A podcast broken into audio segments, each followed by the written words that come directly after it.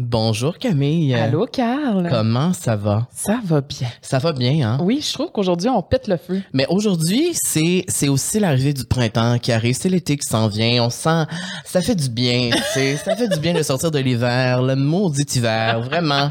Oui, c'est vrai que ça fait du bien Ouais. et il y a officiellement plus de neige chez nous. Oh mon Dieu, oui, parce que toi, là, t'es comme vraiment dans le nord, fait que t'es comme en retard. Et encore. euh, Parce qu'à ouais. Montréal, on en a plus depuis longtemps, mais comme ma mère, dans le fin fond de Québec, vous avez encore de la, vous aviez encore de la neige jusqu'à tout récemment. Oui, donc là, enfin, on commence le mois de mai en force. Wow! C'est le printemps qui arrive, l'été qui s'en vient et aujourd'hui, l'épisode est présenté par nul autre que Matt Bonheur, notre euh, fabuleux Nos amis. Commanditaire. Euh, Et euh, en fait, aujourd'hui, j'avais envie de vous inviter à aller les suivre sur les réseaux sociaux, sur Instagram et sur TikTok parce que Bonne idée. Euh, premièrement, c'est une compagnie euh, d'une euh, d'une compagnie familiale et ils donnent plein de trucs sur le sommeil parce qu'on sait que c'est un art de dormir. Alors, euh, je vous invite à aller les suivre et aussi j'ai fait un shooting avec eux la semaine passée. c'est vrai?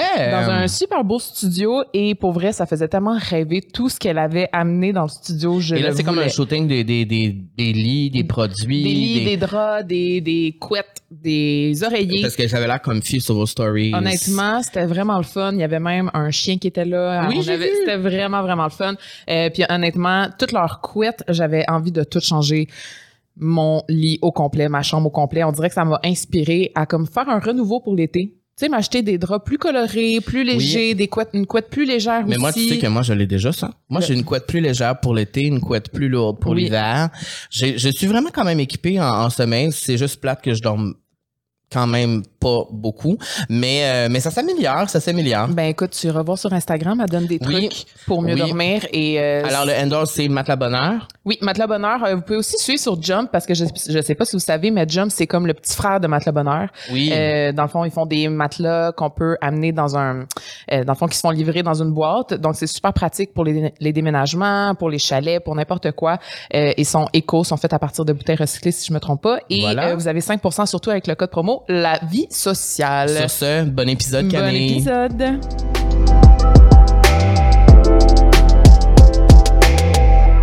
Aujourd'hui, Carl, on Oui. reçoit Caroline Huard, qu'on connaît bien sous le nom de Looney. Donc peut-être euh, entre vous, vous allez savoir c'est qui si je dis Looney, mais nous on la connaît en tant que Caro depuis quand même plusieurs années. Anciennement ergothérapeute, créatrice culinaire qui partage des recettes 100% végétales. On peut la voir à l'émission Mordu, l'écouter euh, au balado à plat ventre, la culture des diètes sur audio. Et c'est aussi l'inventrice du tofu magique. Et quand j'ai dit à mes amis que je recevais Looney, ils ont tous dit oh mon dieu le tofu magique.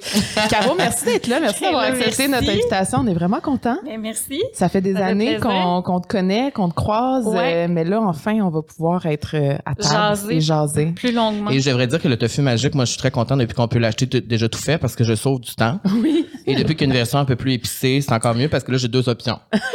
Alors, tu peux y euh, aller selon ton humeur. je vais la selon journée. mon mood, oui, c'est ça. Exactement. Ben, Et c'est drôle parce que chaque fois que je le cuisine, je pense à toi. J'ai comme ton Oh, visage fou, dans ma hein? tête. Ouais. Mais c'est c'est parce qu'il y a un petit dessin de moi de sa boîte. C'est peut-être pour ça. Mais c'est fou, t'as Mais- quand même créé ça. Qu'est-ce que ça fait, ça? C'est Comme vrai. d'avoir créé ça. C'est c'est vraiment bizarre, surtout que je suis une grande fan moi-même de mon produit. Fait que je l'achète à l'épicerie. Ah ouais? Puis souvent, je passe à la caisse, ils sont comme.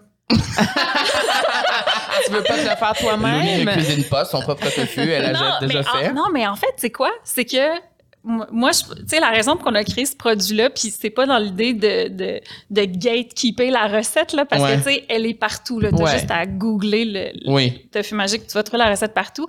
C'est vraiment, c'est que je me suis passé la réflexion, j'étais comme, hey, même moi, là, j'ai pas d'enfant, j'ai juste moi à gérer, là. Ma cuisine est toute équipée, j'adore cuisiner, puis des fois, là, Manque Non. de temps. Ben non, c'est même pas le temps, c'est l'espace mental.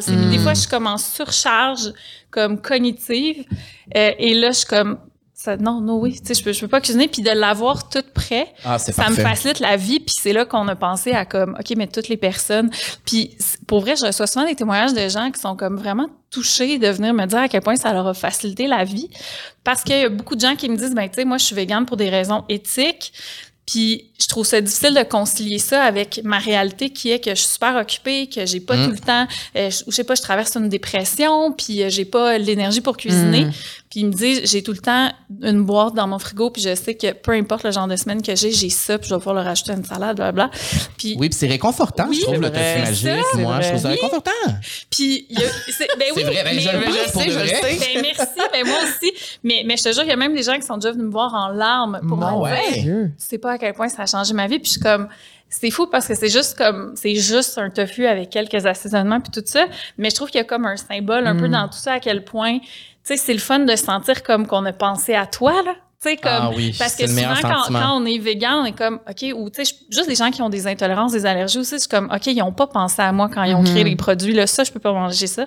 Mais le sentiment, quand, puis tu sais, on le sait, c'est comme ça quand on achète des vêtements qui nous font aussi, on est Mhm. comme, Hey, il y a, il y a quelqu'un qui a pensé à moi, comme, puis là, je me sens comme vue, tu sais, mes besoins, je Mm. sens qu'ils sont validés. Fait que là, je suis en grosse psychologie du tofu magique, mais, Mais non, mais c'est vrai mais parce que je pense que c'est ça. chaque fois que j'arrive à l'épicerie et que je vois qu'il y a un nouveau produit vegan, moi je capote, je suis Ah Hey, ouais? à moi, j'existe. Oui. J'ai, une nouvelle option, je peux goûter à quelque chose de nouveau, Ouais. je peux essayer de quelque chose de nouveau parce que les autres qui sont pas véganes, ils ont des nouvelles options à tous les jours. Nous, non. Ouais. mais de plus en plus. Ouais. Et tu en fais partie de ce Oh. changement. Ça fait vraiment longtemps qu'on se connaît, hein? Ouais, je sais, j'essaie de réfléchir. Au moins. Ouais, plus que ça. Plus que ça. Parce que j'ai un- j'ai eu un souvenir qui, qui date de 2017, puis on se connaissait déjà depuis un petit bout. Un souvenir Facebook? Euh, non, non, non, un souvenir là, dans ma tête comme en personne, c'est que en 2017, en juin, je revenais d'un 5 à 7, puis je venais juste d'avoir une notification sur mon téléphone comme quoi Instagram avait Oui! parlé de moi. tu sais. On en était fait, à. Oh, oui! En fait, c'est que Instagram avait fait, le, le compte Instagram avec ses je sais pas combien de millions Ah, d'abonnés. a pas de bon c'est sens, avait, avait fait comme un, un genre de feature là, sur moi. Là. Il avait présenté une de mes, de, une de mes, mes créations artistiques faites à partir d'un smoothie. Là. Et, et il avait fait mon portrait, puis il parlait de moi. Puis là, Puis pas ça sur leur je compte. me rappelle, Et, on t'avais et là, on était en direct, tu avais sur ton site, tu voyais tous les abonnés oui. qui Et là, rentraient? moi, je m'en allais chez nous après mon 5 à 7, puis j'étais comme, m'en aller célébrer ça au Hush glacé avec une petite crème glacée. Puis là, je croise ça. Puis t'étais, vous étiez, je pense oui, que t'étais là, toi Ouais, aussi. ouais, ouais. C'est comme Oui. vous étiez les premiers humains à qui je parlais. J'étais comme, oh mon Incroyable. Dieu. Mais là, les. On est toujours là dans les bons moments. Mais c'est un moment quand même marquant dans une vie, là. Parce que c'était comme le début de ton De- ascension sur Instagram. Ben Ouais. oui, j'étais passée dans une semaine, j'étais passée de 11 000 à 25 000 abonnés. je Quand pense. même, là. Mais il y en avait beaucoup qui venaient comme de l'Indonésie Oui, là-dedans. oui, oui. Oui. Pendant un certain temps, là, les, mettons, tu sais, le top des villes, des gens qui me suivent, Ouais. c'était genre Montréal, Laval, euh, Jakarta. Ouais.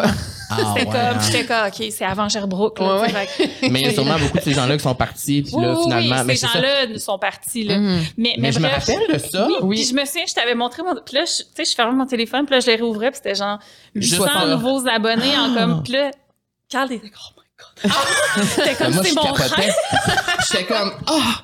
Ben oui, mais parce que. Puis t'avais pas envoyé aussi un genre de cadeau comme un, un livre? Ouais, oui, c'est vrai. Hey, mon Dieu, je me rappelle Ouais. de ça aussi. C'était Ouais. comme un livre qui t'avait Un envoyé livre, genre. avec euh, les features du mois ou quelque ouais, chose de même comme était une, dedans. une- une collection comme euh, choisie sur le volet là, comme de d'or là. De... Puis j'avais aussi cool, deux ça. deux œuvres. Puis tu sais, je dis, ben c'était des vraies œuvres, mais c'était comme un, un genre de papillon fait en légumes là, Oui, puis je qui avait été exposé à Londres dans Ah! le- ouais au euh, Tate Museum à Londres. Je Ouais, suis déjà allé à ce musée. Ouais, c'était la. Incroyable. Mais moi, il m'avait invité. Écoute, il un m'avait. Christ de beau musée, je te le dis. Mais moi, il m'avait invité comme Ah! au vernissage, mais j'étais comme, il était comme c'est demain à Londres, j'étais comme ouais non, ça sera pas possible. Ah, mon Dieu, on n'est pas assis devant n'importe qui. Ben, Écoute, écoute, International. International. Mais fait que ça, c'était en 2007, puis on se connaissait déjà. Fait que Ouais. ça doit remonter à au moins 2015. Oui, parce qu'on était aussi juge dans un concours de bouffe vegan. euh, On a été juges ensemble, c'est vrai? oui, tu sais, là. euh, Ouais, à Expo Manger Santé. non, Non? c'était une autre affaire là, dans une salle de spectacle où est-ce qu'il y avait plein Ah, de chefs, là. OK, mais ça, c'était en 2019. C'était en avril bonne. 2019. Ouais, c'était le, le test de banquet de l'Association végétarienne de Montréal. Et voilà. Ouais. C'est ça. Et voilà, c'était tu- MJ Circle qui avait gagné, qui a Oui. les restos Mimi and Jones. Oui, que je Jones commande Café. beaucoup trop sur Uber Oui, Eats. Euh, Mais et, oui, et ça, ça. c'était ça, c'était juste avant que j'arrête un peu de prendre parole sur le véganisme. Mm. Et, euh, et on prend en parler un peu plus tard parce que des raisons personnelles pourquoi je le fais plus. Souvent, les gens me disent ben là, c'est quoi? Tu t'en fous des animaux maintenant? C'est pas ça. Mm. Il y a- d'autres raisons pour, pour, pour lesquelles je n'en parle plus autant. Je veux te féliciter sur ton balado parce que Mhm. ton balado, de un, est extraordinaire, pertinent, intéressant et tu as remporté le prix Équilibre 2023. Bravo. Grâce à ça, à plat Oui. ventre, que ça s'appelle, c'est disponible sur audio. Oui. Et euh, premièrement, bravo pour ce beau prix-là parce que c'est une belle initiative. Le Mhm. prix Équilibre fait beaucoup de belles choses, beaucoup de bonnes choses. Tu as déjà travaillé avec eux? Oui, j'ai déjà fait une campagne avec Équilibre en 2021 euh, sur, euh, je pense que c'était la semaine euh, Le poids sans commentaire ou la semaine sans diète, je me rappelle pas exactement, mais euh, on m'avait approché pour parler de l'importance des mots dans le langage culinaire Hmm. Pour, euh, pour justement pour être aligné avec nos valeurs anti-diète. Donc, de, de faire attention autant quand on crée des recettes que quand on, décrit ce qu'on mange ou on partage ce qu'on a cuisiné sur les réseaux sociaux. Ou, puis, puis moi, en fait, ce que j'avais expliqué, c'est que c'était important d'être capable d'identifier ce, ce dont on avait envie pour pouvoir après ça se cuisiner euh, quelque chose en conséquence, tu sais. Fait que des fois, on va dire, hey, là, j'ai vraiment envie de fraîcheur. Tu sais, mettons, t'as passé deux, trois jours à manger plus euh, des aliments transformés ou t'as été sur la route puis t'as mangé beaucoup de friture. C'est pas parce que tu dois le faire, mais tu vas te dire, hey, j'ai vraiment envie de fraîcheur. Il me semble que moi, je me ferais une grosse salade avec plein de légumes. Mm. Mais au lieu de dire, hey, j'ai envie de quelque chose d'allégé pour comme compenser tout ça, mais juste de dire, hey, j'ai envie de fraîcheur, puis hey, j'ai envie de quelque chose un peu plus acidulé qui va relever la fraîcheur des légumes. Fait que j'avais fait ce projet-là avec eux, Euh, mais sinon, euh, j'ai jamais collaboré officiellement. euh, mais par contre, Équilibre a, a- a- a participé à, à Plat Ventre. euh, Andréane Dufour euh, Bouchard, une des nutritionnistes là, qui est chargée de projet, euh, elle nous avait expliqué en fait comment savoir si on est à la diète sans le savoir, mettons. Mm. Des- C'est un des aspects qu'il y a dans un Et des je trouve ça intéressant parce que cette semaine, justement, Équilibre lance la semaine sans diète. Donc, c'est Mhm. du 1er au 6 mai. Ouais. Et on voulait aborder ça avec toi, la culture des diètes, parce que c'est un sujet qui te, qui Qui- te touche, en fait. Mais qui nous entoure Et depuis des années qui aussi. nous touche tous Mhm. et toutes. Et je pense qu'on n'en parle jamais assez de Mhm. ça. Ah ouais, Parce que c'est sournois. Ça s'infiltre dans nos vies sans même qu'on le sache, qu'on s'en rende compte. Mm. Et moi, je sais que je suis victime de ça depuis, oh, de nombreuses années. Ouais. Et je trouve ça vraiment. euh, moi, je trouve ça quand même touchant que, que, tu- que ce sujet-là, tu le portes, puis que tu en parles, puis que tu utilises ta plateforme pour parler de ça. Parce que tu partages des recettes, tu fais Mm. ça, mais en même temps, tu fais de la sensibilisation Mhm. positive par rapport à ça, puis je trouve ça vraiment le fun. Et ma première question, c'est ça. Pourquoi tu t'intéresses autant à la culture des diètes? C'est probablement parce que tu en as été victime toi aussi. Oui, en fait, c'est que, tu sais, il y a des, des fois, il y a des choses dans la vie qui t'arrivent comme des grosses révélations. Moi, c'est ça qui est arrivé quand je suis devenue végane. En fait, là, tu sais, c'est comme quand tu prends conscience de, de quelque chose que tu ignorais, Mhm. tu sais, qui était dans tes angles morts complètement. Tu sais, par exemple, l'exemple de la cruauté animale liée au fait de consommer des produits d'origine animale. Mais là, tout ton monde, un peu comme tu le vois dans une nouvelle lentille, puis t'es comme, oh mon Dieu, OK, mais là, ça t'amène à, à- à devoir faire un deuil. Tu sais, Mhm. Tu dois faire le deuil de comment tu vivais avant Mhm. dans l'ignorance de tout ça. Puis c'est pas facile un deuil, tu sais, il y a toutes sortes d'étapes à faire. Puis j'ai vécu un peu la même chose quand j'ai je me suis intéressée à la science du poids et de la santé. C'est quoi en fait? Parce que moi j'étais beaucoup beaucoup motivée par le bien-être puis la santé, oui par le fait, l'apparence et tout ça. Mais j'étais vraiment convaincue que j'allais être malade, puis qu'on pouvait rire de moi si jamais j'étais malade, que ça allait être de ma faute si j'étais malade à cause de mon poids. Euh, ça m'a amené à développer toutes sortes de comportements qui étaient pas sains, autour de l'alimentation puis du sport. J'étais allée vraiment loin là-dedans. Mais un coup que tu comprends, en fait, qu'est-ce qu'elle nous dit, la science, là, vraiment les données à jour sur le poids et la santé, tu comprends, c'est pas qu'il existe aucun lien, puis c'est pas qu'un poids élevé n'a aucun impact sur la santé, c'est pas, c'est pas ça. C'est beaucoup plus nuancé, mais en fait, c'est que c'est très complexe euh, et que de, de, de décider de vouloir dis- disons, contrôler notre poids pour améliorer notre santé, c'est pas une bonne stratégie Mhm. dans la grande majorité des cas. C'est beaucoup mieux de miser sur des comportements qui sont sains. tu sais, Mhm. Par exemple, de, de se donner des objectifs en termes de, de, de bouger dans le plaisir, de manger dans le plaisir, mais d'une manière comme d'être à l'écoute de nos besoins, puis éventuellement, ça, ça va être, ça va s'équilibrer. Quand tu priorises tout ça, tu priorises ton sommeil, tes relations, plein de choses. Ça, c'est bon pour la santé, tu sais. Mais moi, j'ai eu besoin de déconstruire tout ça, puis ça m'a tellement choquée parce que j'étais comme, j'avais cru ça depuis toujours, là. J'étais Mhm. comme, c'est sûr que je vais être malade à cause de mon poids, puis ça va être de ma faute, tu sais. Et, et, et c'est pour les gens qui nous écoutent et qui sauraient pas c'est quoi la culture des Mhm. diètes exactement. Parce que c'est pas tout le monde qui est au courant de ça, c'est pas tout le monde qui sait ça, et c'est pour ça que c'est important d'en parler. Est-ce que tu peux nous expliquer c'est quoi Oui. la culture des La diètes? culture des diètes, beaucoup de gens pensent que c'est le fait de suivre une diète. Tu sais, fait que beaucoup de gens, quand on aborde la culture des diètes, vont dire ah, ben moi je me sens pas concernée par ça parce que je fais pas une diète en particulier. Tu sais, je fais Je suis pas au régime, tu sais. pas au régime ou tu sais, je suis pas inscrite à Weight Watcher ou des Mhm. affaires de même. tu sais. Mais la culture des diètes, c'est beaucoup plus euh, c'est beaucoup plus insidieux que ça. C'est un système de croyances. Et dans ce système-là, euh, le corps mince ou athlétique, c'est le corps supérieur. ok? C'est le plus désirable, c'est le plus sain. Même à la limite, on dit que c'est le, le seul qui est désirable et le seul qui est sain. Mhm. Euh, et dans la culture des diètes, il y a la croyance aussi que c'est nous qui contrôlons notre poids, que le poids, c'est entièrement déterminé par nos comportements, nos choix. Donc, c'est comment on bouge, ce qu'on mange, entre autres. Donc, dans ce système de croyance-là, si tu es quelqu'un qui a un poids plus élevé, je vais en conclure que tu es une personne qui n'est pas désirable et qui n'est pas en santé. Et en plus, vu qu'il y a la croyance que c'est ta faute, ben je peux te traiter différemment. Je peux te dire, ben là, franchement, tu devrais avoir honte. Fait que ça amène beaucoup de honte pour les gens qui n'ont pas le corps idéalisé. Et même si tu l'as pas le corps idéalisé, mais que tu fais ce qu'il faut pour tendre vers ça, c'est-à-dire que tu es à la diète ou tu fais beaucoup, beaucoup de sport, ben ça, on va t'applaudir parce qu'au moins tu fais ce qu'il faut, même si ça finit par te rendre malade. Mm. Donc, et là, je dis c'est un système de croyances, ce sont des croyances qui sont erronées. Parce que quand on prend un pas de recul, premièrement, on voit que euh, le poids, c'est pas quelque chose qui se contrôle tant que ça. T'sais, assez récemment, là, dans le dernier mois, a l'équipe du docteur euh, Benoît Arsenault, le chercheur de l'Université Laval, ils ont publié un article où ils montrent que 50 à 70% du poids, euh, en fait, 50 à 70% des facteurs qui déterminent le poids, ce sont des facteurs génétiques, donc sur lesquels on n'a aucun contrôle. Mm. Est-ce que ça veut dire que comment on mange ou comment on bouge, on n'a aucune influence sur notre poids? Non mais c'est un facteur parmi d'autres. Euh, et quelqu'un pourrait avoir une alimentation impeccable et être très actif physiquement puis avoir un corps relativement gros.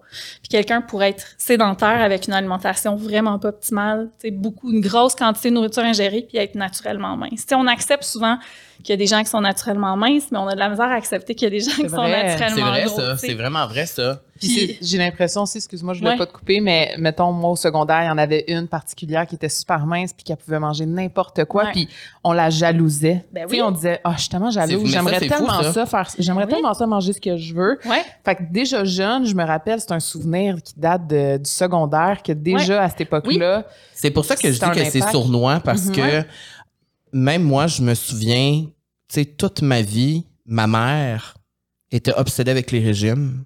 Toute ma vie, ma mère était sur tel régime, telle diète. Ah là, elle perd du poids, elle leur prend, elle perd, elle leur prend, elle fait, mange juste de la soupe, boit juste des jus. C'est- Ma mère était comme conditionnée à ça et ma mère a toujours habité en campagne, n'est pas exposée nécessairement aux réseaux sociaux, Ouais. n'est pas. Alors, ça vient de d'autres endroits, ça vient de C'est partout. générationnel, tu sais, ça Mhm, vient de c'est nos ça. mères, de nos grands-mères, tu sais, c'est quelque chose qui se transmet beaucoup euh, au sein des familles aussi, mais aussi c'est quelque chose de très culturel. Euh, et comme beaucoup de phénomènes culturels qui sont tellement bien ancrés, on s'en rend pas compte que c'est là. Euh, la mentalité des diètes, c'est pas si vieux que ça, ça fait pas des milliers d'années, là, ça date de la révolution industrielle, donc 175 ans à peu près, tu sais. Ok, quand même, Ça fait pas même, si longtemps que ça. Euh, mais le fait de valoriser le corps mince puis de, de considérer que c'est le plus beau puis le, le modèle optimal, mettons, c'est une anomalie dans le temps et dans l'espace, dans le sens que si, si on sort de notre de nos petits œillères, de notre Ouais. contexte culturel à nous là, des 150 dernières années, 175 dernières années, la majorité du temps, c'était pas le type de corps nécessairement qui était valorisé. Il y a souvent eu un type de corps plus valorisé. Tu sais, on, parle, on pense par exemple, tu sais, les fameuses peintures de la Renaissance Mhm. avec les femmes plus, euh, en chair. plus en chair et tout ça. Mais moi, une, une chose que j'ai apprise en travaillant sur le balado, puis qu'à chaque fois je donne cet exemple-là, parce que si moindrement on a une fibre féministe en nous, ça, ça nous, euh, ça, ça va nous accrocher. Mais une des raisons pourquoi c'est la minceur est valorisée chez les femmes, c'est que pour un homme, d'avoir une femme mince à son bras, c'est un signe d'affluence ou de richesse parce que ça signifie qu'il a pas qu'il a les moyens de se payer une femme qui a pas besoin de travailler physiquement.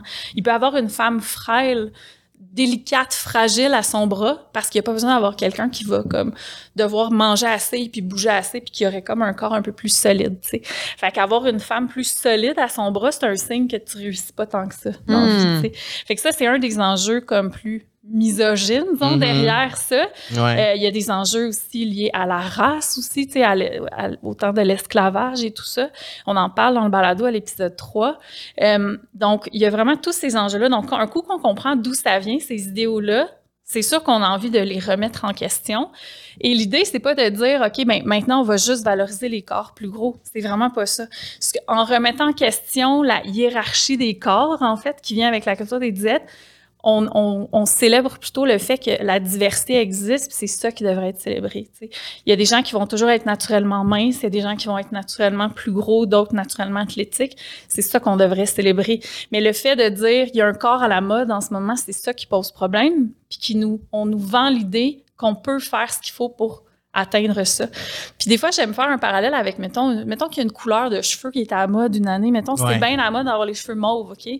Ben, ça reste relativement accessible pour la majorité des gens, mettons, qui ont des cheveux. OK, mettons, on va dire ça. Comme moi qui s'est bouché les cheveux il y a trois ans, qui est resté blond. Ouais. Bon, ben, c'est ça, exact. Là, t'es à mode. Donc, tu on me dit, hey, c'est à la mode. OK, tu sais. Fait Ouais. que là, si ça me tente, je sais que je suis à un rendez-vous chez le coiffeur ou la coiffeuse d'avoir, de, de fitter dans l'idéal, mettons. Mais le problème quand on dit qu'il y a un type de corps à la mode, c'est OK, mais je suis supposée faire quoi? On nous vend l'idée qu'il y a une solution simple pour atteindre ça, que c'est à la portée de, tout le monde, ce qui est pas vrai, en fait. Parce qu'il y y a beaucoup de gens qui peuvent réussir à... En fait, il y a des gens qui vont avoir ce corps-là naturellement. Il y a des gens qui vont l'atteindre avec un minimum peut-être de changement dans leurs habitudes de vie. Et il y a beaucoup, beaucoup de gens, la majorité vont devoir se rendre malades, développer l'équivalent d'un trouble alimentaire pour avoir ce type de corps-là. Donc, c'est pas juste l'idée de « Ah, faut accepter le corps plus gros », c'est faut remettre en question l'idée qu'il y a une hiérarchie des corps qui existe. Il faut remettre en question l'idée qu'on a le contrôle sur la forme de notre corps. Mm. C'est vraiment ça, remettre en question la culture des diètes. Puis moi, des fois, j'ai l'impression d'être dans une espèce de chambre d'écho parce que la majorité des gens autour de moi sont informés sur ce sujet-là. Mais il s'agit de sortir de nos plateformes puis d'aller dans d'autres, disons, dans d'autres milieux, sur d'autres constater types que de- non. pour constater que ces idées-là sont encore là. Voyons donc, cette femme-là, elle devrait pas porter ça à la télé, ça l'avantage pas. Euh, comment ça se fait qu'il a pris du poids, lui, ça a pas de bon sens. Qu'est-ce quoi, c'est quoi, il se laisse aller? Tous les commentaires que je reçois. Voilà. Mais c'est une obsession, et- en fait. Et, et c'est pour. euh, Aujourd'hui, dans la culture des diètes, là, elle, elle- elle est où? La Elle s'infiltre où? On peut la. J'imagine la réponse c'est partout, mais Ouais. mettons plus précisément là, tu sais, c'est parce que moi je pense mais magazine, Ouais, télévision, exactement. mais au-delà de ça, c'est sûr que dans tous les médias, tu sais, médias traditionnels, Oui. médias sociaux, tu sais, une statistique qui m'avait beaucoup frappée en faisant la recherche, je pense que ça vient, ça a été cité entre autres par Marie-Michel Ricard là, dans son livre de, sur l'image corporelle. Euh, quelque chose comme 2% de la population a naturellement le type de corps qu'on voit la majorité du temps à l'écran, Hey, dans les films et les séries télé. tu sais. Heureusement, c'est en train de changer un peu. On voit un petit peu plus de diversité corporelle. Mhm. Euh, mais quand même, 2% des gens ont naturellement ce type de corps-là. Donc, on voit, en fait, on a l'impression que ce qui est la norme, c'est d'avoir un corps, disons, comme on voit dans les médias, mais en réalité, ce sont des gens qui sont sélectionnés parce qu'ils ont ce type de corps-là, entre autres. Ils ont souvent du talent aussi, puis d'autres choses qui s'ajoutent. Mais on nous montre toujours la même chose, fait qu'on va dire ah ben non mais c'est moi qui est pas normal, tu sais. Mais il s'agit d'aller faire un tour sur une plage, puis on constate le concept vrai. de diversité corporelle, il est là là. Il y a pas un corps qui est pareil, il y en a pas beaucoup qui ressemblent à ce qu'on voit à, l'écran dans les magazines. Donc tu sais oui, il y a les médias comme ça, les magazines, les médias sociaux évidemment.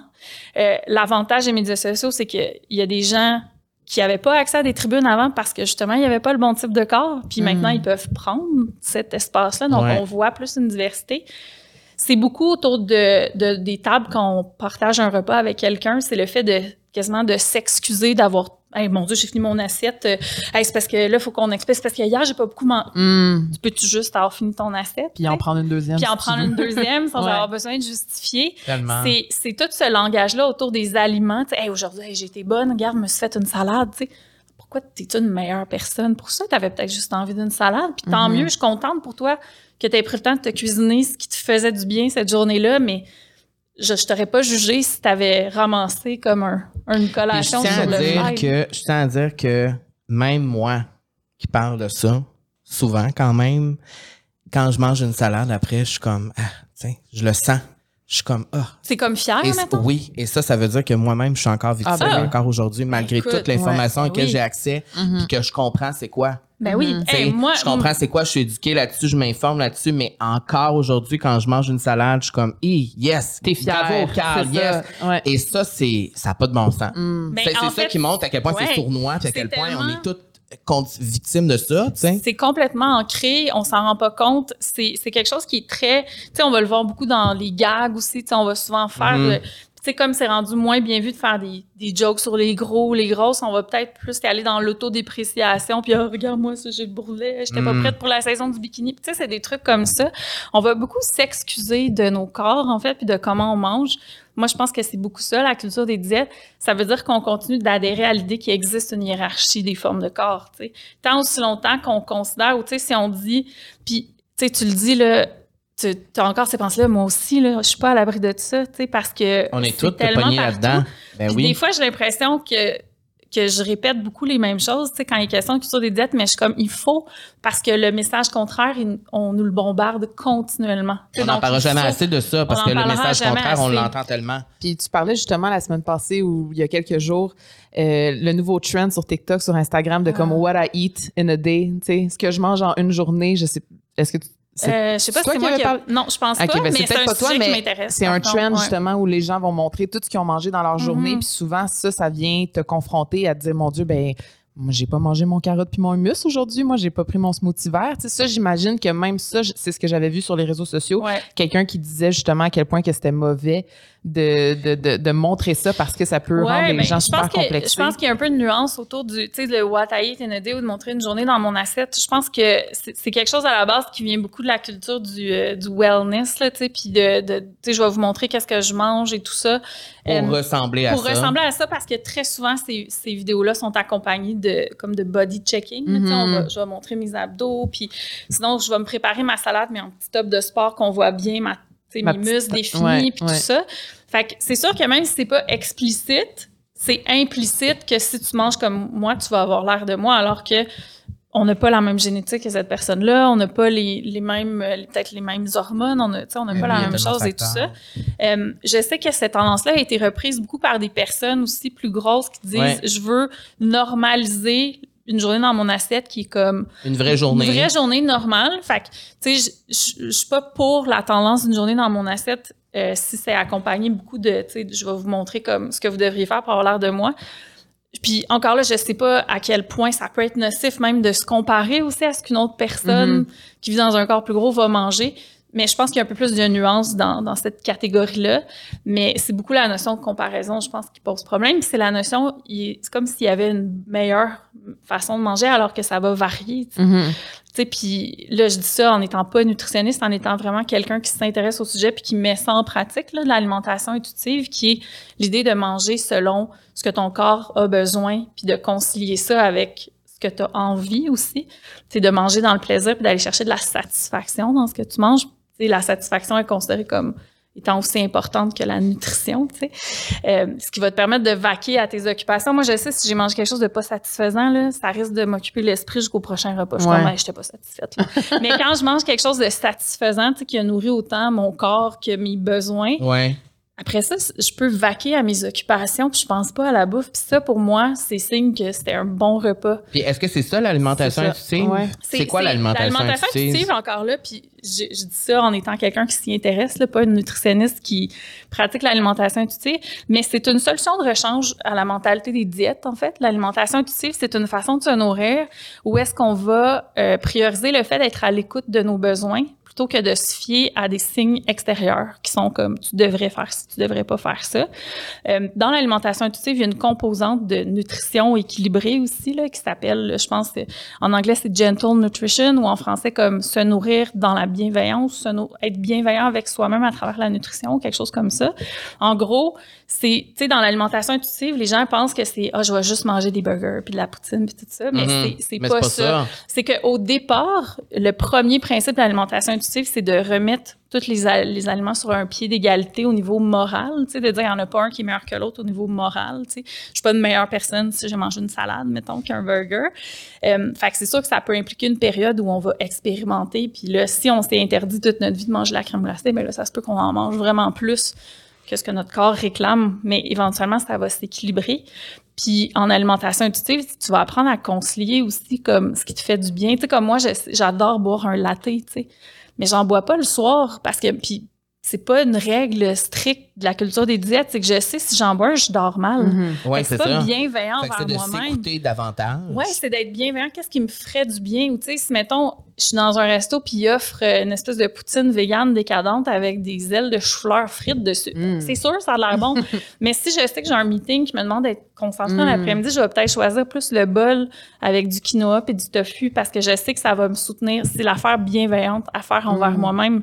C'est pas une règle comme c'est mal de manger. Non, non. Celle-là, je la mangerais si je m'en vais m'effoirer sur un sofa après Mhm. tu sais, relaxer avec mes amis. Est-ce que c'est important à ce moment-là de comprendre quel nutriment est bon pour nous, puis de savoir quel effet peut Ben, apporter? Oui, c'est ça. Je pense qu'en alimentation intuitive aussi, puis ça, c'est quelque chose qui, tu sais, dans les médias, ce qu'on nous présente de l'alimentation intuitive, c'est, c'est souvent, on va, on va s'arrêter à l'idée de, tu sais, le premier principe qui est de, de dire que tous les aliments sont égaux. Mais ça, c'est vraiment juste la porte d'entrée vers l'alimentation intuitive. Euh, c'est pour ça que ce sont des nutritionnistes qui, qui travaillent avec cette approche-là, tu sais, parce que oui, il y, a un- il y a un- il y a quelque chose de nutrition à connaître. Euh, je pense que plus on est éduqué sur la nutrition, plus on est capable de faire des choix éclairés. Tu sais, par exemple, je reviens à l'exemple du café. Mettons que je n'étais pas éduquée sur le fait que le café, ça empêche de dormir, je ferais peut-être pas ce rapprochement-là. Mhm. Puis tandis que si on m'informe de ça, c'est une information qui va m'être utile pour faire un meilleur choix. Mhm.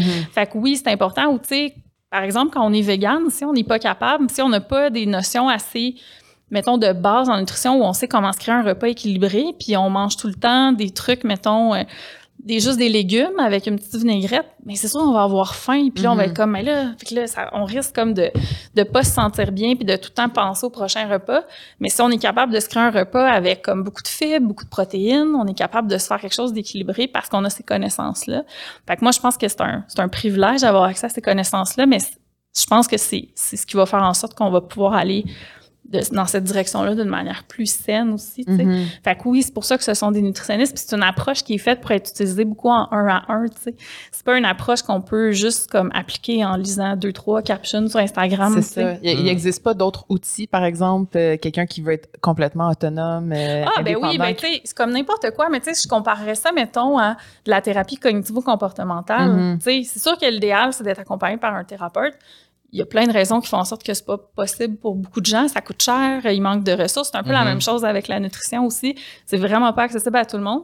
Mais il y a des bons livres sur la psychologie qui peuvent nous aider à comprendre nos biais cognitifs, euh, qui peuvent nous donner des exercices. C'est un peu la même chose. Fait que, tu sais, oui, il existe de plus en plus de, d'outils de livres sur le sujet. Parce que je veux pas que ça a l'air un peu euh, comment ironique de dire ben je m'en vais consulter une nutritionniste, mais je fais tu sais dans ma tête des fois consulter une nutritionniste ça peut avoir rapport aux diètes, parce Ah! qu'ils vont te- t'établir un plan et tout ça. Fait que tu sais c'est comme Oh, on embarque dans un bon Eh non, mais, sujet. non, mais non, mais en même temps, je, je pense que les nutritionnistes sont, sont conscientes de, ce- Oui. de ça, de Mais il y a aussi le- la façon de le faire qui est d'une façon bienveillante pour soi-même. Mais en fait, c'est que euh, Pour s'informer ma davantage. Le, le rôle de nutritionniste, encore là, à cause de la culture des diètes, le rôle des nutritionnistes a beaucoup été réduit à, f- à, à faire des programmes qui allaient permettre d'atteindre un objectif X, Mhm. souvent étant la perte ça. de poids.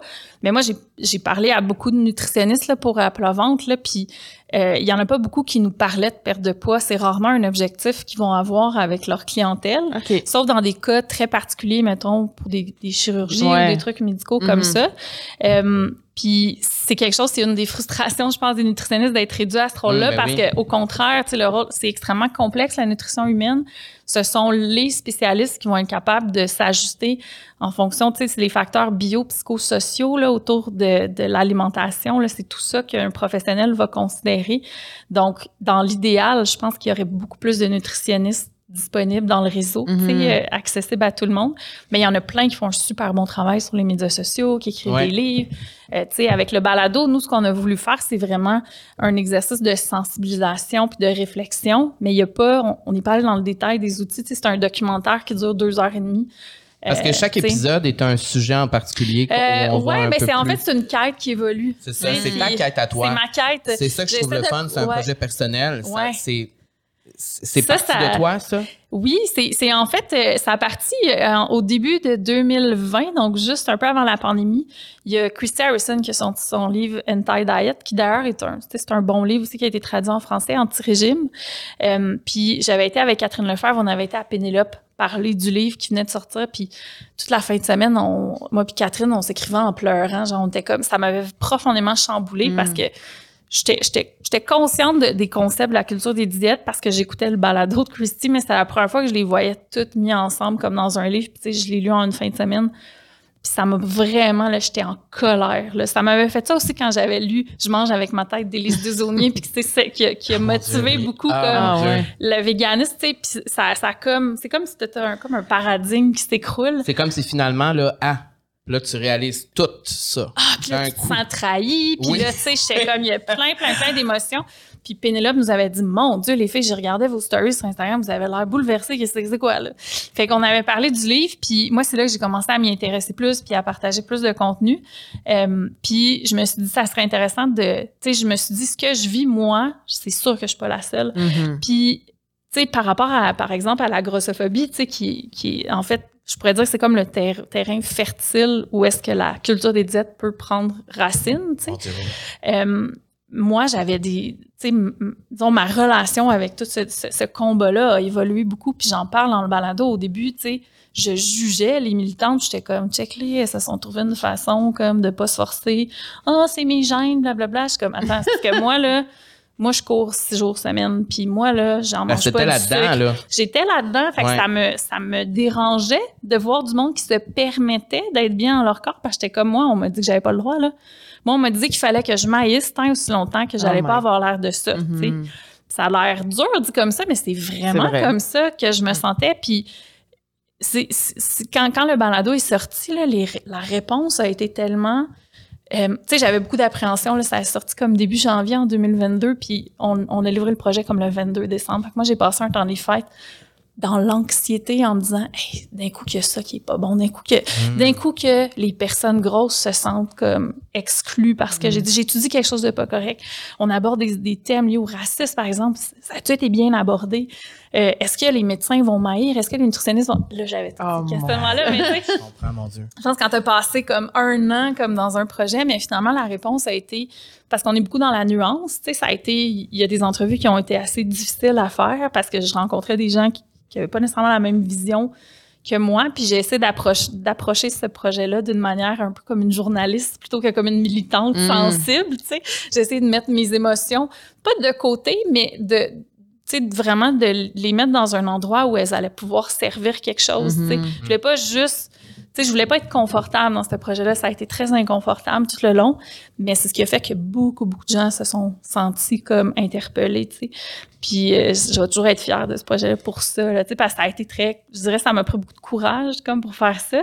Mais après ça, un coup que tu, tu, tu vois tous les gens qui viennent à toi puis sont comme honnêtement, je je suis comme, ben oui, c'était normal de le faire. On est plein à se sentir comme ça, mais je ne savais pas à quel point on était tant à se C'est sentir un comme outil qui est ça. nécessaire, selon moi, parce que, c'est- encore une fois, ça fait du bien de sentir qu'on n'est pas seul dans cette Mhm. situation-là. Comme dans toute autre tout situation, on peut se sentir seul, de voir qu'il y a des gens qui vivent la même chose que nous, puis d'entendre des opinions qui nous font du bien aussi, tu sais, parce que dans ce sujet-là, c'est facile de se faire toujours rabaisser. Ah. De se taper la tête, je veux dire, dire toute ma vie, j'ai vécu ça. J'ai vécu dans un corps gros toute ma vie. Alors, toute ma vie, même en étant un homme, c'est toute ma vie, mon corps, c'était pas le corps idéal, Ah, ni. Puis même encore aujourd'hui, de retour dans le dating life, mon corps n'est vraiment pas l'idéal. Et Et t'as le réflexe de penser que c'est à cause de ton corps que, que t'as pas toujours, de- c'est toujours de ramener à ben c'est parce que mon corps est trop gros, parce que mon Mhm. corps est pas correct, parce que mon corps est ci ça, ci ça. Fait que ça fait que je m'ostracise moi-même mon propre Mhm. corps et ça c'est tellement pas bon. C'est tellement pas bon et c'est pour ça que j'en parle autant Mhm. moi Ben aussi oui. parce que c'est pour ça que je le montre mon corps davantage aussi parce que c'est important aussi de dire que les hommes ont vu ça aussi. Oui, puis tu sais, moi, je, je- c'est pas une réalité que je connais, évidemment, étant, étant une femme. Euh, puis c'est un sujet, moi, je, je trouve ça vraiment important que tu en parles aussi parce qu'il y a pas beaucoup d'hommes qui en parlent Mhm. encore. On a l'impression que c'est un sujet C'est tabou. C'est tabou. Euh, tout ce qui tout ce qui a trait à la vulnérabilité au masculin, Mhm. souvent on a l'impression que c'est davantage tabou. Euh, mais tu sais, il y a un homme, entre autres, qui a parlé de son expérience dans le balado, qui est Jean-François euh, Cédé, tu sais. Oui, Puis on le salue d'ailleurs. Oui. On l'aime. J'ai tellement aimé euh, mon entrevue avec Jean-François. Ah, il, est- il est adorable. Oui, puis qui nous partage toute son expérience, tout ça, comme quoi, s'il se fait inviter à un brunch, il doit aller sur Internet, Internet avant, regarder à quoi ressemblent les chaises, parce que c'est pas s'il va pouvoir y aller sinon au brunch, tu sais. Euh, le nombre de témoignages que j'ai reçus après ça de gens qui m'ont dit, euh, c'était beaucoup des filles qui me parlaient de leur chum, qui vivaient dans des corps plus gros, puis qui Moi, c'est des messages comme ça que je reçois aussi. Ouais, c'est ça. Beaucoup ça, et merci, mon chum, un blanc, parce que les chums souvent ils vont pas nécessairement l'écouter le balado tu sais il y en a que oui puis tout ça mais se sentent moins interpellés peut-être par ce sujet-là. Mais j'ai reçu tellement de témoignages puis j'étais ok bon c'est vraiment important qu'on en parle de ça. Puis oui les, les puis encore là qui est un milieu que, que je peux pas parler d'expérience mais je sais que dans le milieu queer aussi il y a des standards qui sont différents aussi. Euh, Oui, puis c'est ça que j'allais c'est ça que j'allais dire parce que par rapport à Jean-François, c'est la même chose que moi, tu sais au sens où dans notre au sein même de notre communauté, il y a énormément de grossophobie aussi Mhm. et même si j'essaie de me rappeler que je- j'essaie toujours de me dire moi moi je vois le bon fond des gens, tu sais je suis Mhm. comme Ah, non, c'est pas ça, ça doit pas être ça, mais il y a toujours oui, effectivement, au sein des, de la communauté, on sent ça, que le corps idéalisé, c'est le corps mince, le corps athlétique, le corps musclé. Et toute ma vie, ben, j'ai jamais eu ce corps-là. ben oui Alors, c'est sûr que puis je l'ai jamais vu représenté non plus. Alors, ça fait du bien de voir de plus en plus de représentation. Et c'est, je pense que c'est pour ça que j'ai pris mon courage à deux mains pour le faire parce que c'est beau avoir une plateforme, c'est beau euh, faire des niaiseries sur Instagram, là, puis c'est drôle, mais c'est le fun aussi de pouvoir prendre ce- ça puis de faire quelque chose qui pourrait aider les gens. Comme moi, j'aurais Ah. aimé ça me faire aider, puis c'est ça que tu fais avec ton Oui. balado aussi, tu sais. Puis, ben merci. Puis, tu sais, le manque de représentation, là, c'est pas banal, là, tu sais. Puis, moi, ça, ça m'est arrivé, là, de. Je me souviens, comme dans le temps des fêtes, là, je faisais un genre de review des films quétaines de Noël, là, sur Instagram, là, comme, tu sais, les films où tout le monde finit par acheter une auberge, puis tombe en Oui. amour le 24 décembre, en tout cas. Euh, puis ça a ouvert la porte pour parler du manque de diversité corporelle dans les comédies romantiques, tu sais, pas. entre autres, tu sais. Puis dans les films de Noël, on a trouvé genre celui, le film avec Queen Latifah qui Oui. encore là, mais qui a une silhouette, disons, tu sais, en, Ouais. en sablier qui, mettons, la silhouette idéale des corps plus gros, tu sais, puis je ça entre guillemets. Euh, puis peut-être euh, Jack Black dans The Holiday, tu sais, qui est comme... Ça, c'est mon film préféré. Ben, c'est ça, mais c'est pas, c'est- tu sais, on peut Mais su- c'est souvent... à petite échelle. Ben oui, puis souvent ouais. on disait, il n'y a pas de représentation. Attends, il y a Jack Black. C'est comme, attends, je veux que je te nomme toutes les, tout le reste, en fait. les dizaines de milliers d'autres qu'il n'y a pas, tu sais? Puis il y a quelqu'un qui m'avait écrit Ouais, mais là, faut pas voir de la politique partout, là. C'est juste un film. Moi, j'écoute un film pour me divertir, pas pour faire de la politique. Puis j'étais comme Attends, faut vraiment être privilégié pour avoir ce discours-là. Faut vraiment que tu vives pas d'oppression pour dire qu'il y a pas, tu sais, que la politique, c'est pas intéressant ou c'est pas essentiel. Puis là, quand je dis politique, je parle plus comme de, de nos, tu sais, de faire évoluer les mentalités et tout ça. Parce que oui, ça a de l'impact de pas se voir représenté, tu sais. Quand on, Ah, énormément pense à un personnage, tu sais, moi, je, je- des fois, je, des fois, je, je, je, je suis comme fâchée de dire pourquoi ça m'a pris tant de temps à arriver à ce constat-là, que, j'avais le droit d'exister dans le corps que j'ai. Puis pourquoi j'étais tellement, je croyais tellement fermement à tout ça. Pense à tous les films. Moi, je, je me rappelle pas d'avoir déjà vu une personne grosse tomber en amour, puis que c'était pas genre une joke. là. Non, c'est ça. J'ai déjà vu ça, une femme grosse, comme ton, avoir une belle histoire d'amour à l'écran? Je sais pas, peut-être récemment, les dernières années, peut-être un Ça a peu. changé un Mais petit moi- peu, moi, ça- j'imagine, avec euh, Rebel. Puis, moi, ça euh, me, moi, ça me fait penser à Girls. Ouais. Oui, Ah, oui, c'est vrai. Parce que quand Girls est arrivé dans ma vie, puis là, on s'est dit justement qu'on allait le Oui. réécouter aujourd'hui dans notre trentaine. De Ouais. le repartir du début puis de le réécouter. Mais quand je, je me rappelle que quand Lena Dunham est arrivée dans ma vie, puis quand j'ai regardé cette série-là, c'est une femme, je suis un homme, mais je me sentais quand même représentée. Ouais. Parce que dans toute sa splendeur, sa, sa diversité, sa différence, et le fait qu'elle s'assumait, sa confiance Quelqu'un aussi. qui a de la sexualité avec un bourrelet, c'était la première fois que je Ouais, et qu'on voyait des plans, des plans de côté où on Ouais. voit vraiment le corps comme il est dans la Ouais. vie et où je me disais, ben quand moi je fais l'amour, c'est de ça que j'ai l'air aussi. Ouais, ouais, ouais, oui. C'est pas, euh, c'est de ça que j'ai l'air, puis de voir des plans comme ça, tu sais, là on recule peut-être il y a 7-8 ans là, je veux pas me tromper, mais encore là, moi ça me confrontait moi-même de voir des images de même Ben oui, Ouais. parce que j'en avais jamais vu de toute ma vie. ouais. Euh, Ça c'est tellement, tu sais, un rapport sexuel entre deux personnes grosses à la télévision Mhm. dans un film qui est censé être sexy comme n'importe quel autre film, on n'en voit pas. Alors quand moi j'ai vu ça, j'étais comme oh mon dieu, puis c'est pour ça que j'admire énormément cette femme.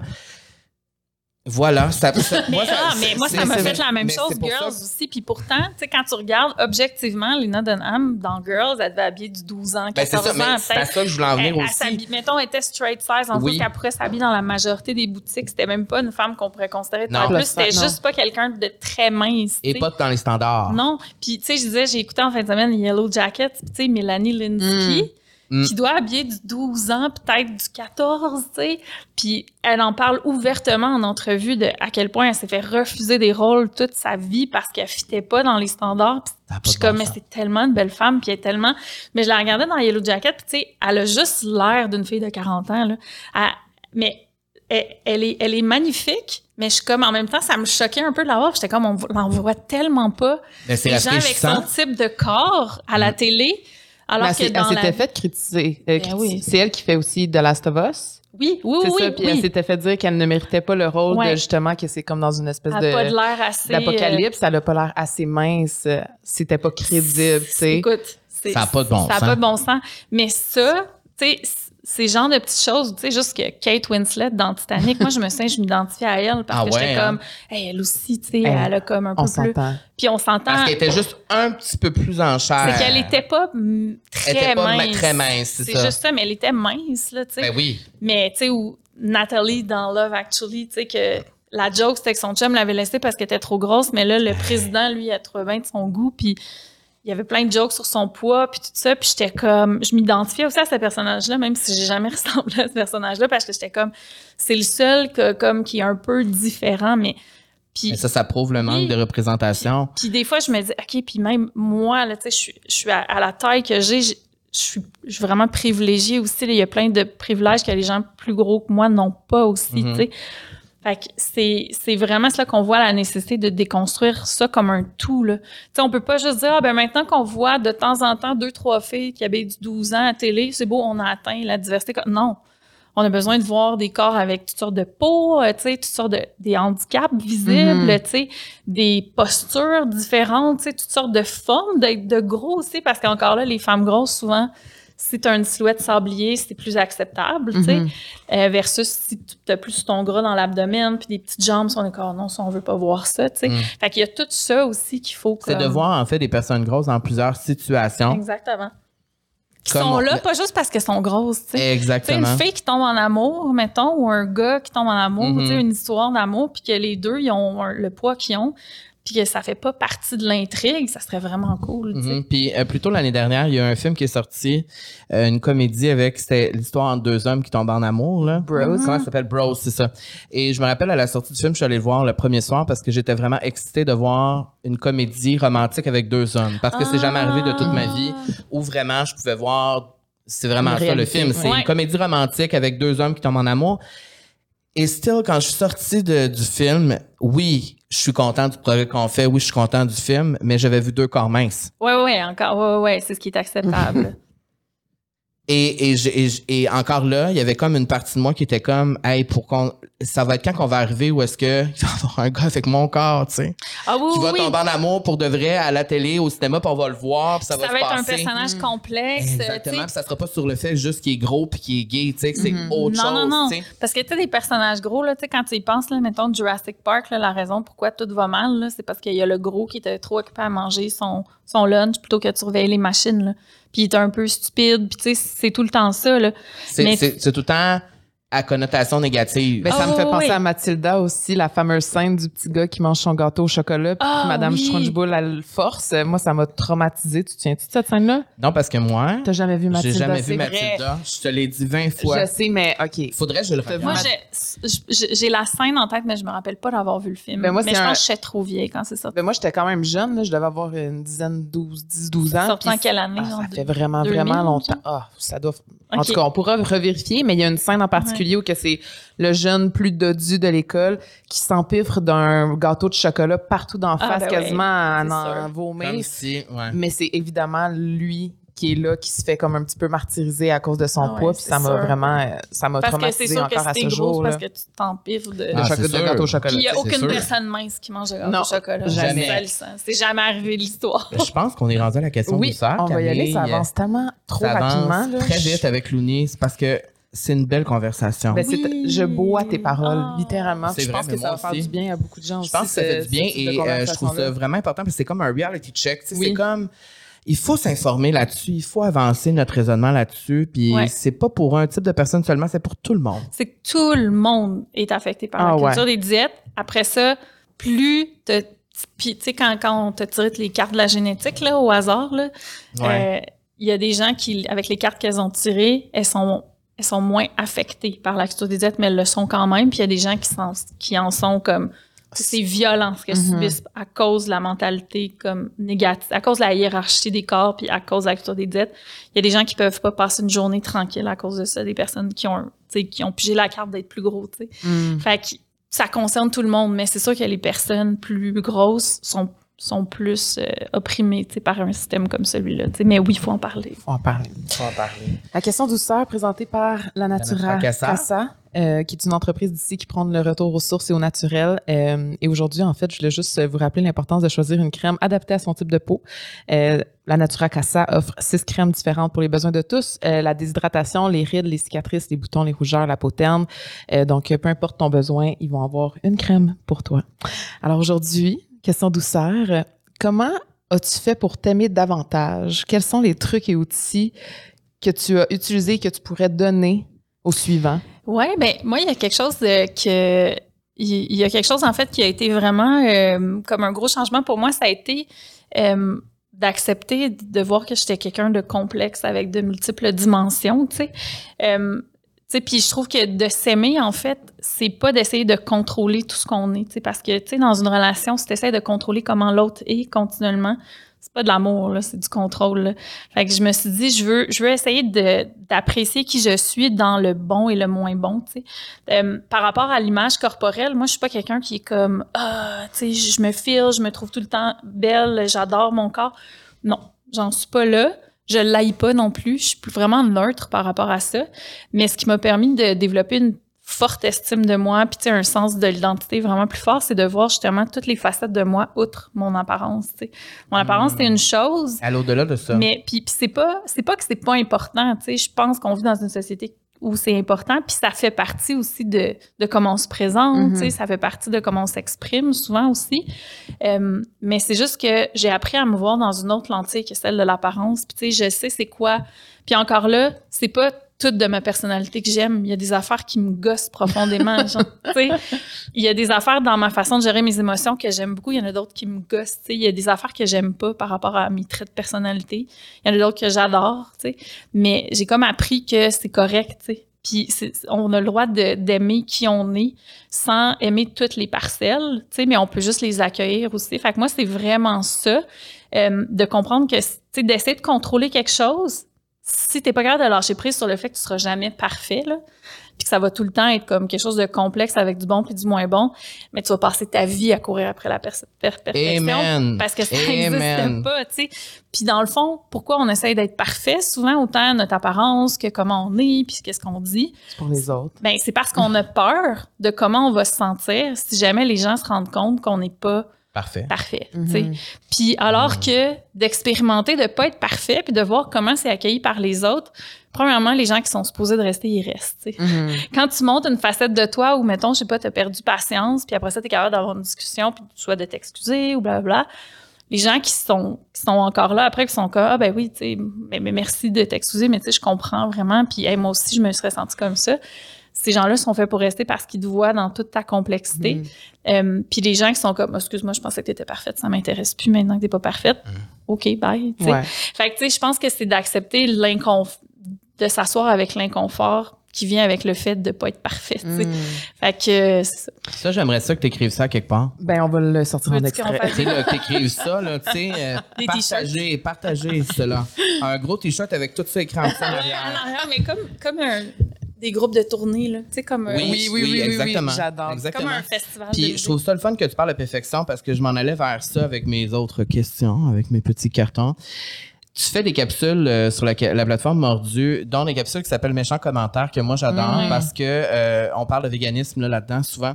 Ben juste de véganisme en fait. Véganisme et culture des diètes aussi. Il reste des épisodes Ok. qui sont pas sortis encore. Mais oui, on parle Et des deux. il y a, euh, en fait, c'est bon. Si vous avez pas vu les capsules, vous lisez les commentaires négatifs que vous recevez, Ouais. puis vous réagissez à ça dans Ouais. le fond.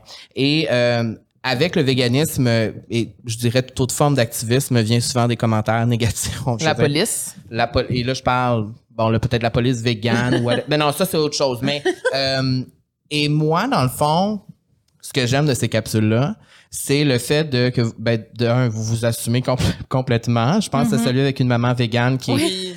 Toutes des, des conceptions que les gens ont ou des idées qu'on imagine par rapport au véganisme, de Ouais. penser que c'est pas. euh, que c'est mauvais pour plein de milliers de raisons. Puis là, on, tu sais, on, on le reçoit souvent. Moi, je le reçois plus beaucoup parce que j'en parle plus beaucoup. Ouais.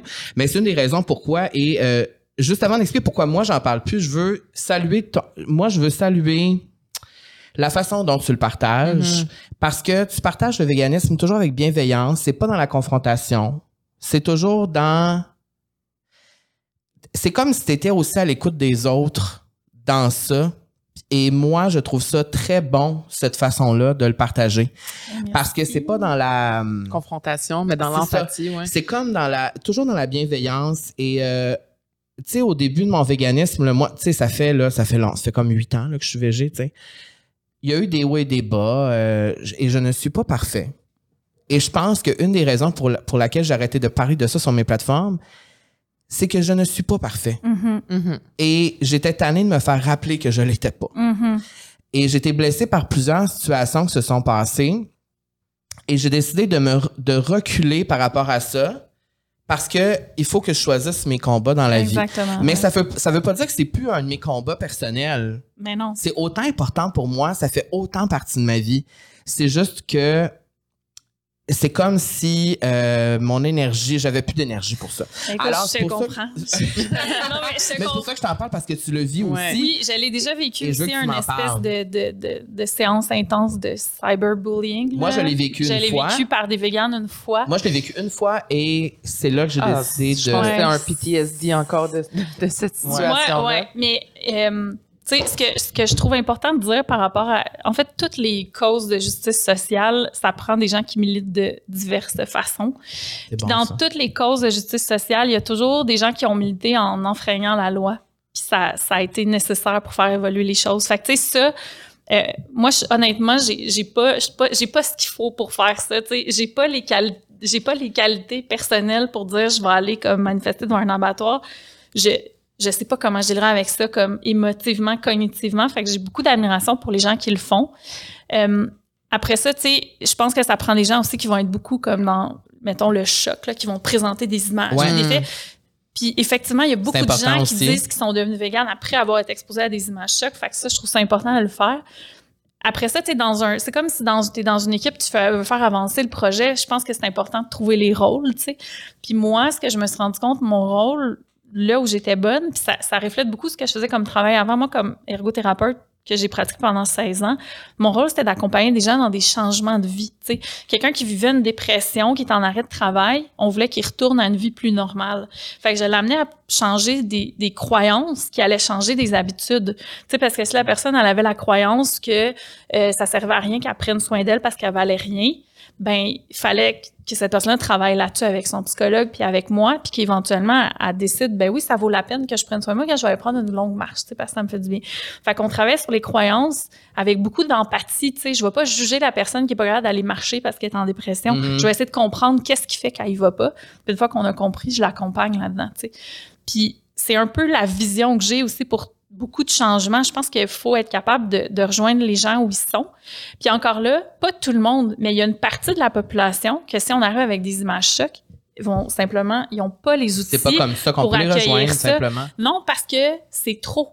Puis quand ça, ça- ça devient comme violent, ils sont comme non, je ne veux pas être exposé à ça. Fait on va juste, c'est impossible d'avoir une discussion. Il y a des gens qui, au contraire, qui vont être réceptifs à ça. Donc, c'est pour ça que quand je dis ça prend une diversité de, de, de gens, ça prend des gens qui vont faire des changements au niveau politique aussi. Tu sais, ça prend des chercheurs à l'université qui font avancer. Tu sais, si on sait, met- mettons que les animaux, c'est des êtres sentients, donc ils ressentent les émotions pour la douleur, c'est parce qu'il y a des chercheurs qui se sont penchés là-dessus. Fait que ces gens-là sont importants. Il y, a, tu sais, il y a des avocats qui font avancer la cause animale en se battant pour faire changer les lois puis tout ça. Fait que tous ces gens-là sont importants. Moi, j'ai l'impression d'avoir le rôle un peu, pas facile, mais j'ai l'impression d'avoir un peu le beau rôle là-dedans parce que je suis pas dans la confrontation. Fait que, tu sais, y a les gens qui sont pas véganes vont, vont m'aimer, mettons. Mais honnêtement, puis des fois, je me questionne, je fais comme, mais là, je- tu le fais-tu pour ça? Non, je sais que je le fais pas pour ça. Je sais que je suis pas dans la confrontation parce que c'est pas dans ma nature. Puis émotivement, je pourrais pas dealer avec ça, je me brûlerais. Je serais pas capable de fonctionner. Je suis une personne extrêmement sensible. Même partager des images de cruauté, j'ai de la misère à le faire parce que même Mhm. moi, j'ai de la misère à les regarder. Tu sais. Puis euh, moi, c'est pas ça qui a fait changer, comme qui m'a fait changer. Fait que, bref, j'ai beaucoup de respect pour tout le monde qui essaie de militer à sa façon. Là où, par contre, je trouve que c'est important de mettre un pied à terre, c'est justement d'exiger une perfection de la part de tous les militants, puis de la part de tous les gens qui s'essayent vers le véganisme, tu sais. Je pense pas que ça aide personne. Euh, moi aussi, je l'ai vécu euh, en 2020. J'avais fait une publication où est-ce que c'était en référence au fait qu'il y avait deux, trois célébrités cette semaine-là qui avaient partagé c'était quoi leur diète qu'ils faisaient. Puis je trouvais ça important dans une perspective comme de dénoncer la culture des diètes, de dire c'est pas parce que ta célébrité préférée euh, est raw vegan qu'il faut que tu le sois toi aussi mettons. Mais j'avais pas parlé de véganisme rien de ça. Fait que j'avais juste écrit ce qui est important c'est ce qu'il y a dans ton assiette. Mais moi c'était dans une mentalité complètement anti-diète. Ah ouais, ouais, ouais il n'était pas question de véganisme pour moi et ça a été sorti de son contexte. Je pense que ça a été partagé dans des groupes Facebook de gens à checker. Elle, elle se dit végane, mais elle dit que, fait que là, les, les commentaires ont afflué sur mes deux plateformes en message privé puis en commentaire. OK, c'est quoi toi ça te dérange pas que les gens égorgent les cochons puis des trucs comme ça? Extrêmement violent, il y a des gens qui m'ont accusé de faire semblant d'être végane pour vendre des livres. J'étais comme ben, oh que tu connais pas le marché de l'édition au Québec là, il y a personne qui à moins des quelques élus là, tu travailles pendant des mois voire des années pour avoir comme pas pas grosse pièce avec ça Non, c'est ça, fait c'est non, si, j'avais voulu faire la pièce, j'aurais choisi autre chose. Ouais. Euh, mais tu sais, moi, moi, en fait, la chose la plus importante pour moi, c'est mon intégrité. Là, quelqu'un qui remet en question, mm. quelqu'un qui me fait un commentaire sur mon apparence, je suis comme cette personne-là est comme pas, c'est pas nice, mais genre ça m'empêche pas de fonctionner. Quelqu'un qui remet en question mon intégrité, c'est comme la pire chose. Ah, je comprends. Parce que c'est comme, c'est une des choses auxquelles je tiens le plus, c'est ce que j'exige ça des autres personnes autour de moi.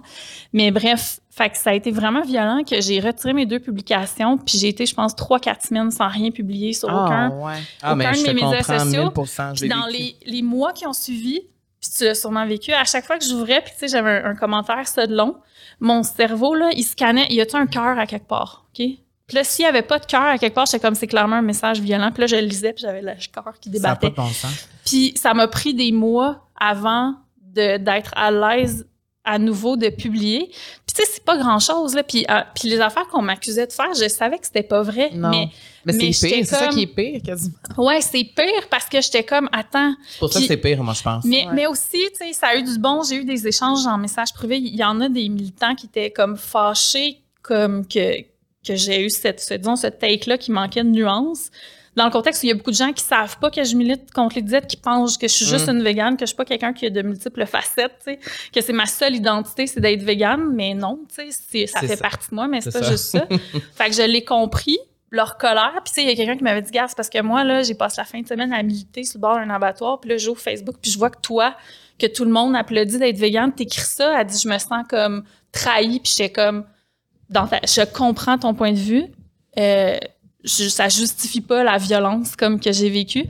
Puis on peut juste s'entendre en ce moment que c'est extrêmement inconfortable de savoir qu'il y a des animaux qui souffrent puis qu'en ce moment on a les mains liées puis il y a pas grand chose qu'on peut faire mm-hmm. plus que ce qu'on essaie en ce moment. Fait tu sais, je pense que ça, les émotions sont, sont élevées là, autour du véganisme. Puis, tu sais, avec méchants commentaires, ce qu'on a voulu faire, c'est avoir sais, prendre quelques minutes pour discuter de quelque chose qui se discute difficilement dans une section commentaire, en fait. Tu sais, parce que. D'élaborer. Ouais, d'être un peu plus dans la nuance, puis tu sais, d'essayer de, comprendre le point de vue d'une autre personne aussi. Puis souvent, un commentaire, ça part, ça peut être ignorant, tu sais, ça peut partir du fait que la personne n'est pas informée sur un sujet. Elle fait juste répéter ce qu'elle s'est toujours dit. Peut-être que ça la rend inconfortable parce que ça vient remettre en question ce qu'elle considère comme sa réalité, puis confortable, puis tout ça. Fait que, tu sais, j'essaie d'aborder ça avec beaucoup de, de compassion de part et d'autre. Je tolère pas la violence gratuite, par contre. Là. Puis, tu sais, ça, s'il y a des gens qui me commentent, tu sais, qui me laissent des commentaires méchants, je vais les effacer puis les bloquer parce que je veux pas que ma communauté soit exposée à ce genre de messages-là. Ça reste un safe space, tu sais. Mm-hmm. Le plus possible, tu sais, ça le sera jamais, malheureusement, mais, euh, mais c'est ça. Puis je pense que c'est possible d'avoir ces discussions-là. Puis parler de véganisme dans la sphère publique, c'est extra. La ligne, là, elle est tellement mince parce que moi, j'ai je me suis souvent fait reprocher par des véganes de pas être assez végane, dans le sens de ne de, pas partager assez de contenu choc ou de pas prendre position assez comme de pas être plus, euh, mettons, solide là-dedans. Puis d'un autre côté, si moindrement je partage du contenu en lien avec la cruauté animale, il y a des gens qui m'écrivent qui me disent excuse-moi, euh, moi je te suis parce que tu nous fais pas sentir coupable, mais là tu viens de me faire sentir coupable, fait que je vais me désabonner. Comme, Fait que là, OK. le- fait que- Fait que tu te rends compte finalement qu'il y a personne, tu peux pourras jamais satisfaire tout le monde. Ça, non. c'est- ça, c'est sûr que non. Non, mais Ça, ce qui m'aide, c'est de dire, OK, garde, essaie d'être fidèle à tes valeurs. Ouais. Puis moi, je sais comme que, que, que la façon que je peux militer d'une manière efficace. Puis quand je dis efficace, euh, c'est que ça va être durable dans le temps. Tu sais, que je vais pas arrêter de le faire parce que j'y ai Tu vas pas te pensé. brûler en le J'ai- faisant. J'ai arrêté pendant longtemps. Même, tu sais, j'ai dit pendant trois semaines, je peux aller sur les médias sociaux, mais je pense que pendant presque deux ans, j'ai pas partagé de contenu vraiment en lien avec le véganisme, sauf le fait que mes recettes le sont.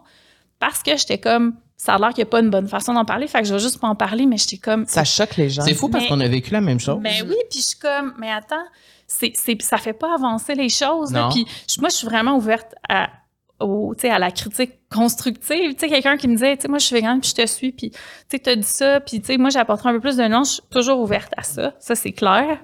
Euh, mais euh, si les gens qui me suivent s'attendent à ce que je sois parfaite, je comme je vous le dis, vous allez être déçus. Là. Je, je le suis pas. Là. Il y a personne qui l'est.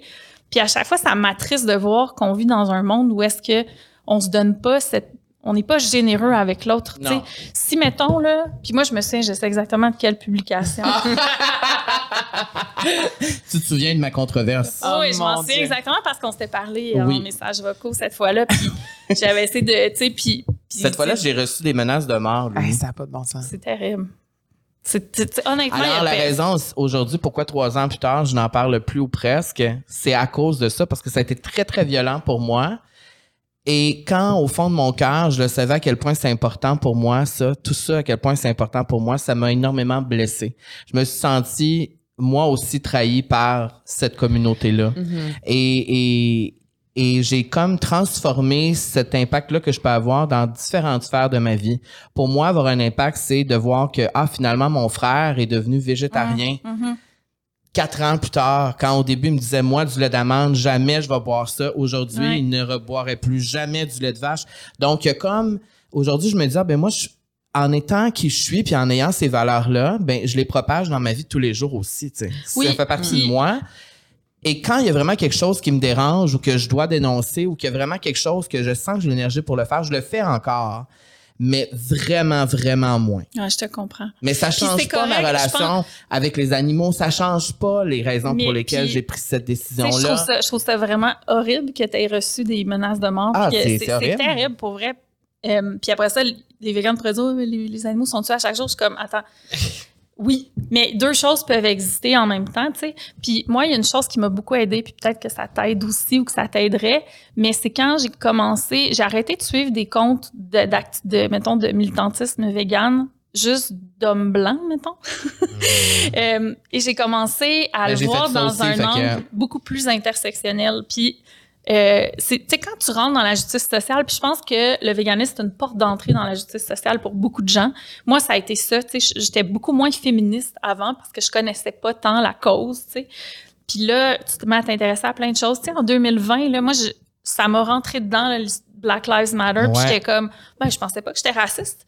Parce que, tu sais, dans ma, dans ma conception, c'était pas ça. Puis finalement, j'étais comme, attends, j'ai plein d'angles morts, là. Il y a plein de choses sur lesquelles je n'étais pas éduquée.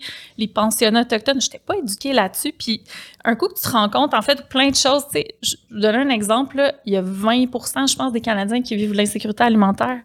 Tu sais, 20% Si ton véganisme n'est pas intersectionnel avec ce concept-là, puis tu dis tout le monde peut être vegan, je suis comme, attends, il y a 20% de la population qui ne peuvent pas- peut-être même pas faire un choix par rapport à ce qu'ils mangent. Euh, fait que non, moi, je vais, Mhm. je vais reconnaître que si tu as le choix de, de, de ce que tu peux manger, tu as le privilège de choisir ce que tu peux manger parce que tu n'as pas de conditions médicales, tu n'as pas d'histoire de troubles alimentaires, tu as accès à une variété d'aliments. Moi, je pense que tu as la responsabilité de t'éduquer pour faire les meilleurs choix en fonction de tes valeurs. Est-ce que c'est le- les animaux, l'environnement, toutes ces réponses, ta santé, blablabla, bla, bla, il y a plein de choses, tu sais. Mais il y a plein de gens qui n'ont pas ce privilège de choisir. Fait que moi, comme végane, je vais dire non, tout le monde devrait être végane. Je suis comme, attends, tu sais, c'est pas. Mhm. ça, Il y a plusieurs layers à ça. Oui, exactement. Ouais. Puis quand j'ai commencé à suivre des, des personnes qui militent pour le véganisme, mais qui sont aussi des gens qui, euh, euh, tu sais, qui, qui, qui vont défendre en fait la diversité culturelle, qui vont dénoncer le racisme, qui vont parler de tout le, le, le, le fait qu'il y a trop de voix blanches dans le mouvement vegan, puis qu'après ça, on voit comme ça, ça fait qu'on confond le véganisme avec une diète de wellness. Là, tu sais. Puis on s'imagine Mm. qu'être végane, c'est de boire des smoothies à spiruline. C'est comme non. Là. Moi, j'ai ça, la spiruline. C'est bon, ça goûte le Mais c'est vrai que c'est pas juste ça. Mais c'est ça, non. C'est, quelque chose qui peut être accessible à beaucoup de gens. Mhm. Euh, si on voit tout, par exemple, toute l'étendue culturelle, puis un des épisodes de Méchants commentaires porte là-dessus, sur vraiment le fait qu'il n'y a pas assez de voix diversifiées dans le mouvement vegan. Et ça m'a attiré des commentaires de véganes, des hommes blancs, qui me disaient, ben non, tu sais, t'as pas raison, il y, a personne qui dit que le vegan, ça devrait être juste pour les blancs. Je dis, attends, c'est pas ça que j'ai dit. Je dis que les, des gens qui font partie de, de communautés comme euh, afrodescendantes, par exemple, disent qu'elles sont, elles se sentent vraiment mises de côté dans le mouvement vegan, puis elles, aim- elles aimeraient ça qu'on leur donne plus de de pas de d'autres mettons de temps de parole et tout ça Mhm. fait que c'est ça qu'on fait en ce moment tu sais puis c'est inconfortable tu sais on l'a vu là dans les Mhm. dernières années c'est inconfortable toutes les discussions autour de la justice sociale puis le véganisme pour moi c'est un des pans de ça mais quand tu commences à être plus tu sais au même titre que euh, quelqu'un là qui je sais pas qui a la responsabilité de, de deux enfants le, le mari fait rien la femme elle est brûlée puis là il faudrait que ça soit sa responsabilité à elle en plus d'apprendre complètement une autre façon de cuisiner puis de dépenser plus d'argent pour des produits qui sont moins accessibles parce Mhm. qu'elle habite en région. Donc, non, non, tout le monde devrait être vegan. Je suis comme, attends, là, cette personne-là a peut-être de la misère comme juste à finir ses journées là, avec la, toute la charge mentale qu'elle a déjà. Mm. Fait que si on parle pas de féminisme, si on parle pas de politique alimentaire qui rendent le lait de soya euh, moins cher que le lait de vache à l'épicerie, c'est une aberration, là, ça, par exemple, qui sont encore plus chers parce que c'est juste parce qu'on c'est financé, c'est super euh, subventionné. Donc, tu sais, si on n'a pas ces conversations-là, on peut pas avoir des conversations euh, de noir ou blanc, là, tu sais. Fait que moi, c'est ça que je trouve intéressant. Puis de, de consommer du contenu par des personnes qui sont à, souvent à l'intersection de plusieurs identités, puis qui sont euh, des marginalisées, puis qui sont aussi véganes. Moi, ça m'a ça m'a vraiment amené à avoir une vision plus nuancée. Pas que je crois pas que c'est terrible la cruauté animale. C'est juste que tu comprends que ça peut exister en même temps que ça Mm. puis en même temps que ça, puis en même temps que ça. Puis c'est très inconfortable parce qu'on est bien plus confortable dans le noir ou dans le blanc. là. C'est bien plus, c'est bien plus confortable de se réfugier dans du tout noir ou tout blanc. Mais le gris, il est partout, puis faut apprendre à, accepter des fois qu'on Mm. est impuissant par rapport à certaines choses en ce moment. En ce moment, c'est ça. les politiques sont comme ça. euh, La Mhm. situation, c'est ça. Il y a des gens qui vivent tel tel type d'oppression. C'est pas leur priorité en ce moment de sauver les animaux. Fait que- Puis moi, c'était dans cette euh, optique-là, le contenu que je partageais. Mhm. C'était dans l'optique de, qui rend ça plus accessible. de rendre ça plus Ouais, accessible, de montrer que Moi, je m'en sais. On ne mentionnera pas c'était quoi, mais, mais on s'en souvient. On s'en Je pourrais te souvient. chanter le jingle. je pas. On s'en souvient. Euh, Mais là, on arrive bientôt à la fin. Moi, Oui. je voulais juste savoir, euh, est-ce que tu trouves qu'on a fait du changement depuis les dix dernières années? Tu sais, on voit de plus en plus, tu sais, je pense à, à mon café ce matin, que là, on a plein de sortes de lait végétal. Je, je rêve Ah. d'un monde où on paiera pas un dollar de plus pour Oui, ce lait-là. Mais est-ce que tu trouves qu'en 10 ans, il y a Ah, eu un, écoute, un beau changement? ça, c'est fou. euh, Moi, ça, fait, ça va faire 12 ans cette Mhm. année là, que je suis végane. Écoute, juste là, le plus bel exemple, c'est l'allée des fromages. à hey, ça n'a pas de bon sens. hey, il y a 8 ans, là, il y en avait deux sortes. Ben, on a déjà été comme personally victimized là, par euh, Ah. Là, tu sais, C'était comme le seul fromage qui goûtait comme le tapioca. Ouais. La texture, oh mon Dieu. Mais juste, oui, ça a beaucoup plus évolué. Les options dans les restaurants, tu sais, il y en a de plus en plus. Oui. Puis moi, je me réjouis vraiment beaucoup de ces progrès-là. Mais le mais, en fait, c'est que, euh, tu sais, souvent les gens disent, ben non, c'est bien mieux que c'était avant, là, tu sais. Attends, il y a, je pourrais compter sur le doigt d'une main les restos véganes à Montréal où je peux aller manger. Tu sais, un resto, mettons, qui est pas genre euh, sous le bras là, pour le lunch là, Mhm. avec des néons, là, tu sais Mhm. je pourrais le compter sur le doigt d'une main à peu près là, les bons restos véganes, tu sais. Alors que Montréal, c'est, je pense que c'est une des villes en Amérique du Nord où il y a le plus de restaurants par habitant, là, tu sais. Donc, il- sais, ça, ça en dit long. Euh, un autre exemple, juste comme, va, à va dormir à l'hôtel, puis essaie de te commander un déjeuner vegan, là. Ben, tu peux pas. Il y a rien, là, tu sais. On revient du Japon. C'est ce que j'allais dire. Ah, Au bon. Japon, ça a été extrêmement difficile pour Mhm. moi. J'ai eu faim. Mhm. Une chance, t'avais du beurre de pinot et des euh, oui, ça a été difficile et je m'attendais à une, à une réalité complètement différente. Je Mm. pensais que ça allait être euh, facile et ça l'a pas été. Donc, euh, oui, il y a du progrès. Oui, c'est ça, ça dépend partout dans le il y monde. en a. Mais j'ai l'impression comme que, mettons, puis tu sais, Montréal, c'est une ville qui est super euh, ac- accessible pour les véganes, c'est reconnu, on Oui. est souvent dans des top 10. Là. Euh, Mais ce que, en ce moment, c'est comme si quand tu es végane, tu peux être accommodé à beaucoup d'endroits. Mhm. En fait, c'est ça. Ah, ben oui. Mais je suis comme, attends, on est en 2023, la planète se réchauffe, euh, on sait que les animaux souffrent, les données sont là, on a la science qui nous le montre. Euh, sais, on le sait que l'agriculture animale, c'est extrêmement comme, euh, ça prend extrêmement de trop de ressources, en fait, par rapport à l'agriculture des, végétaux. Mais il y a des, politiques en place, des lobbies, tout ça qui fait que ça bouge pas. Moi, pour moi, ça n'a pas de sens que que- qu'on n'en soit pas plus avancé que ça, honnêtement. Je pense que tout devrait être végétalien avec des options de viande puis de Mm. fromage quand on en veut. Le tu contraire. Ça devrait être le contraire. Puis là, je vrai. dis pas euh, bannissons la viande. Non, Non. non, ouais. non, tu peux en prendre, si, tu peux en commander si tu veux, mais ça devrait être une option. Euh, Puis, tu sais, la preuve qu'on n'est pas encore avancé, là, à l'automne 2022, la SPCA, ils ont, comment, ils, ont, ils ont fait une pétition, ils demandaient aux gens de, de, de- de signer pour dire on veut réclamer à l'Assemblée nationale que dans les institutions publiques au Québec, il y ait au moins une option végane sur les menus des cafétérias. Tu sais, donc les euh, bureaux gouvernementaux, les écoles, les, Les les lieux d'hébergement. Ouais, c'est ça, les hôpitaux, les lieux d'hébergement, puis tout ça. Puis comme, attends, on est en 2022 l'année passée, puis il faut faire une pétition, là. Faut, comme, faut bon aller sonder le peuple, leur demander de, de manifester pour avoir une option. Suis Pas un menu complet, là. non, non, non, une option. Puis je suis C'est- comme, ça- Une à l'avocat, ça va nous faire. non, mais ça, ça coûterait tellement moins cher. Tu sais, d'ailleurs, à l'ITHQ, il y a le programme d'alimentation végétale depuis trois ans. Ah, je savais pas Ouais. ça. Ce Ça, sont des gens qui sont gradués de l'ITHQ qui vont faire ce cours-là comme de quelques mois, comme pour se, se, se bonifier, disons, au niveau de... C'est beaucoup des, des gens qui travaillent dans les restaurants qui disent qu'on a de plus en plus de demandes. Il y a aussi beaucoup d'étudiants de l'ITHQ qui font le cours comme un peu classique, puis sont comme moi, je suis végane, puis j'aimerais ça apprendre comme comment amener la cuisine plus loin. Mais c'est aussi des institutions, tu sais, les garderies, les hôpitaux, que les gens qui font les menus euh, veulent cuisiner plus végé parce que ça coûte moins cher. Fait que ça aussi, là, on sait que tout coûte plus cher, que se, se nourrir, ça coûte plus cher. Ouais. Mais pour, mettons, un, un niveau, on le met à l'échelle de, des institutions publiques. là. Imagine comment on économiserait si on mettait par défaut des lentilles euh, plutôt que de la viande hachée ou du poulet dans, Mm. des, dans, dans des recettes. Fait que c'est là, pour moi, je trouve qu'on, oui, c'est mieux. Il y a Oui. plus de sortes de fromages. Puis, il y a, il y a vraiment quelques bons restos véganes qui n'existaient pas même il y a cinq ans. Puis, dans les restos où, qui ne sont pas véganes, quand il y a un chef sur place, en général, ils me font des trucs vraiment cool, genre. Fait que ça, ça, ça, c'est important aussi. Mais on est encore au stade de se faire accommoder, alors que d'après moi, ça devrait être, on devrait être ailleurs, là. Mm. Sans imposer le véganisme à tout le monde, parce que probablement, ça arrivera pas, là, ça. Mais déjà, juste que de, de normaliser le fait de mettre les plantes au cœur de l'assiette, puis après ça, d'ajouter, t'as envie d'ajouter un peu de fromage, un peu de viande, parce que c'est quelque chose que t'aimes beaucoup?